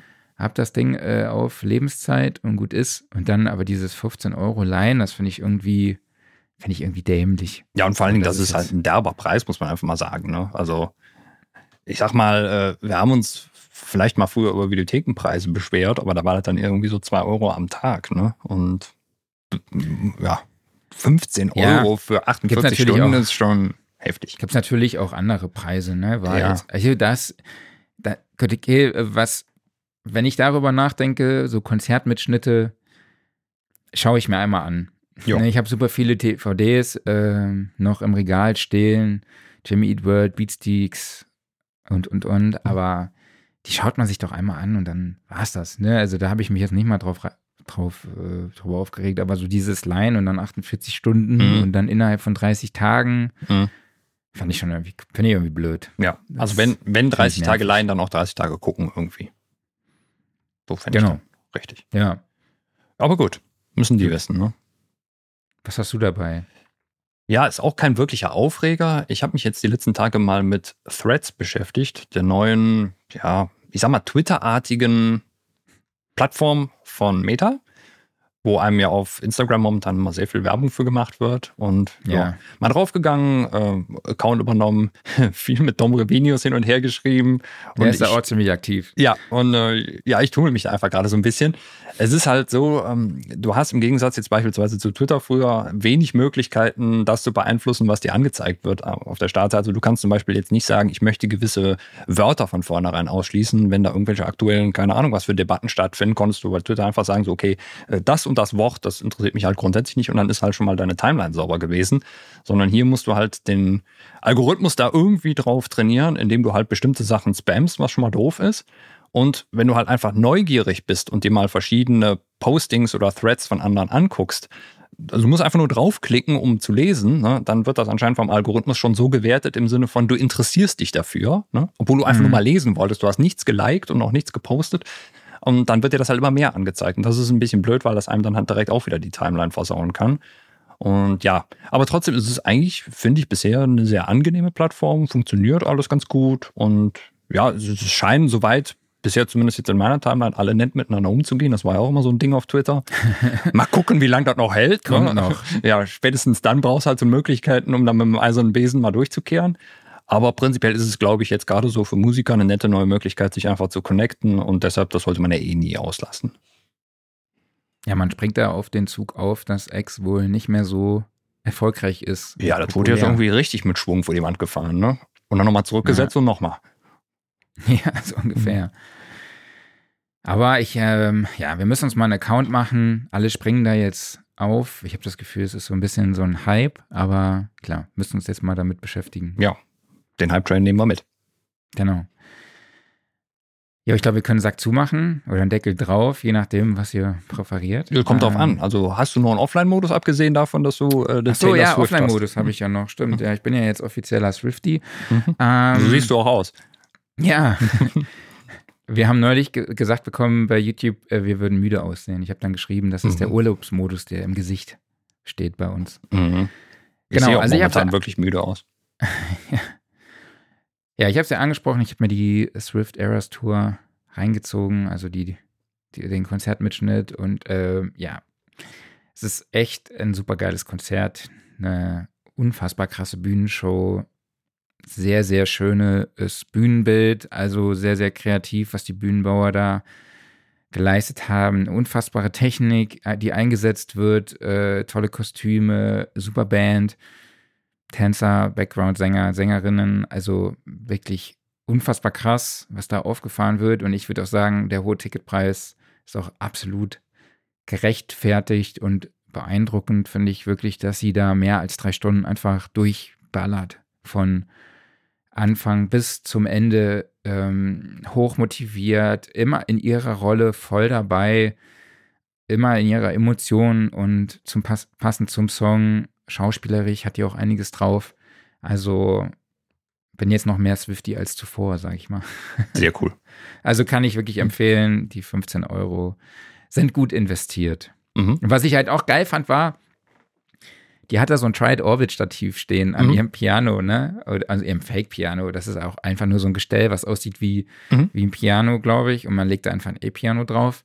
Und dann äh, hatten die auch die Tried-Orbit-Stative, die ich jetzt, wo- wovon ich hier ein paar stehen habe. Oder ähm, dann auch KM-Stative teilweise so. Das fand ich irgendwie ganz witzig, sich da wieder zu erkennen. Ah, ich habe Equipment, was dort verwendet wird. Sehr cool. Was ich ein bisschen schade fand, war, dass die Band so ein bisschen abseits stand. Ach, also die echt? ist da ein paar Mal hin, so. Ich habe mich Hm. gefragt, wo ist denn die Band? Und dann habe ich gesehen, Hm. ah, die steht da irgendwie so rechts in so einem kleinen Bereich. Hm. Und rechts stand dann irgendwo auch die Gitarristen. Und links war dann irgendwie nur der Drummer und der Keyboarder, so. Das, das fand ich irgendwie ein bisschen. Okay, also sie nimmt schon so den Hauptraum ein. Ja, wobei die dann, also die, die es können, Mhm. also die Gitarristen und der Bassist, die kommen dann auch öfter mal nach vorne, Okay. spielen mit ihr so zusammen, aber klar, Drummer und Keyboarder können sich wenig bewegen Mhm. und sind dann halt immer da so ein bisschen verteilt. Aber Ja. sie versucht trotzdem, sie so ein bisschen in Szene zu setzen Mhm. innerhalb der Show. Also, ja. Kann man sich Ja. angucken. Mhm. Jo. Jo. So, ich habe als Offline-Modus äh, das Brettspiel Space Alert mitgebracht. Ein, Jahr aus, äh, ein Spiel aus dem Jahr 2008 Marc hatte ich auch letztes Mal mit dabei, als ich bei dir war und wir da gezockt haben, aber ich habe es dir auch nur kurz gezeigt. Aber Ja, wir haben Pandemie oder so gespielt. Wir haben Pandemie gespielt, Pandemie? genau. Ähm, Ich habe es lange nicht mehr gespielt und wenn wir es gespielt haben, haben wir es auch immer nur mit mindestens drei Leuten gespielt. So, und jetzt haben meine Frau und ich uns alleine hingesetzt und nur zu zweit gespielt. Und ich muss sagen, das war für mich bisher die geilste Möglichkeit, dieses Spiel zu spielen. Man muss allerdings dann sagen, dann muss man, jeder muss noch einen weiteren Spieler übernehmen, weil du musst mindestens zu viert spielen. Aber das ist dafür vorgesehen, das ist auch total okay. Und dieses Spiel ist halt konzentrierter Wahnsinn. Also es geht darum, du sitzt auf einem Raumschiff mit deiner Crew und musst zehn Minuten in Echtzeit überleben. Dazu läuft halt ein CD-Audio-Track, beziehungsweise auf der Webseite des Herstellers gibt es das Ganze auch als Stream und der wirft einem dann immer wieder verschiedene Gefahren vor. Das Gute ist, da wiederholt sich nichts. Du kannst also dasselbe Szenario nochmal spielen es passiert was völlig anderes, weil halt da ganz viele Dinge immer wieder zufällig gezogen werden. Und es passiert dann halt so, es gibt so sechs Räume auf diesem Raumschiff, da rennst du hin und her, drückst auf verschiedene Knöpfe, um Reaktoren aufzuladen, Schilde hochzufahren, Waffen abzufeuern, Dinge zu reparieren. Und dann passieren halt so Sachen, dass, ja, dann kommt von da ein Meteorit angeflogen, von da ein feindliches Raumschiff, dann teleportiert sich ein Saboteur auf dein Schiff, äh, irgendwas wird kontaminiert. Alles passiert gleichzeitig. Man muss sich irgendwie abstimmen, weil jede Figur nur 15 Züge hat, die sie in diesen 10 Minuten machen kann, um irgendwie das Ganze zu überleben. Äh, zwischendurch fällt die Kommunikation aus, dann darf man nicht mehr miteinander reden und man muss das irgendwie alles hinkriegen. Also wer sich beim Spielen nicht entspannen möchte, der spielt dieses Spiel. Aber das ist auch so ein, so ein Brettspiel, das kannst du richtig auf Leistung spielen. Also du merkst halt, wie du von Runde zu Runde besser wirst und einfach ja so mehr in diesen Flow reinkommst. Und dann kannst du auf verschiedene Arten den Schwierigkeitsgrad immer weiter hochschrauben und das ist ein richtig cooles Spiel. Das heißt ein Teamspiel. Also ist ein du Teamspiel, ja. Gemeinsam. Ja, ja, genau, richtig. Okay. Dann hätten wir das ja gar nicht spielen können, wenn du das zu viert spielen musst, Ja, oder? jeder übernimmt zwei dann. Ne? Also das geht so. schon. Macht es Ja. aber natürlich für den Einstieg auch ein bisschen schwieriger, weil du eben dann direkt zwei Leute kontrollieren musst und dir überlegen musst, ja, was macht denn jetzt wer und vor allen Dingen, wann macht er das, äh, damit ich Mhm. irgendwie den feindlichen Raumjäger abgeschossen hat, bevor der mich kaputt geschossen hat. Okay, und jetzt gehst du dich wieder abschießen lassen oder was machst du jetzt? Ja, noch? vielleicht machen wir es heute Abend noch eine Runde. Mal gucken. Gut. So, aber Gear. Corner gab es dieses Ah. Jahr bisher noch nichts Neues. Das Jahr ist noch jung. Ja, es ist noch nicht viel passiert. Wahrscheinlich sind auch noch diverse Firmen im Urlaub. Und deshalb würde ich sagen, wir warten mal bis nächste Woche. Vielleicht hat sich dann noch irgendwas getan. Aber ja, bis zur NAM ist es auch gar nicht mehr so weit. Dann kommt wahrscheinlich die große Neuheitenoffensive. Bis dahin müssen wir uns vermutlich noch ein bisschen gedulden, denke ich mal. Ja. Jo, okay, dann würde ich sagen, wiederhole ich nochmal. Mhm. Wir machen einen Sack zu oder eben Deckel drauf. Und wir sehen uns nächste Woche wieder. Genau, selbe Zeit, selber Ort. Bis dahin erheben wir uns von unserem schönen Studiosofa, denn das wird präsentiert vom Music Store in Köln, dem Paradies für Musiker. Vielen, vielen Dank an euch alle, dass ihr dabei wart. Vielen Dank an dich, Marc, und vielen Dank natürlich an die Jungs von Osaka Rising, Stefan und Tom, sowie an Stefan Morgenstern von Ground Control Studios dafür, dass sie uns hier auf die Reise mitgenommen haben und uns erklärt haben, wie halt das aktuelle Album Lazarus entstanden ist. Und wer ist denn nächste Woche dabei? Ja, hier steht zumindest mal Markus Wüst, aber mit einem Fragezeichen von der Klangschmiede, wo Miede, äh, Mine produziert wurde. Mhm. Ähm, ich, ich muss ihm heute mal schreiben. Ja. Fragen, ob er das noch auf dem Schirm hat. Dann machen wir das auch einfach mal so und vielleicht sehen wir dann nächste Woche Markus Wüst, vielleicht auch nicht. Lasst euch überraschen auf jeden Fall. Seid gerne nächste Woche wieder mit dabei, 11 Uhr, diese Stelle hier oder halt später gerne auf allen Plattformen oder als Podcast oder wie auch immer. Macht's gut bis dahin, bleibt gesund und tschüss. Ja, ich habe noch eine Frage an dich. Ihr bitte. Warum kannst du die Abmoderation auswendig und den Text am Anfang vom Music Store liest du immer noch vor? Das ist eine hochinteressante Frage, die ich dir nicht beantworten kann. Das weiß ich nicht. Vielleicht liegt das daran, weil ich das mir irgendwann mal so selbst ausgedacht habe und es sich dann eingebrannt hat. Und äh, ja, die, die Werbung vom Music Store wurde mir vorgelegt. Aber nee, das kann ich dir ehrlich gesagt nicht sagen. Weiß ich nicht. Spart auch Platz im Speicher, ne? Natürlich, Manche natürlich. Sachen einfach nicht abspeichern. Ja. Hm? Alles klar. Dann macht's gut. Bis nächste Woche. Macht's gut. Ciao. Ciao.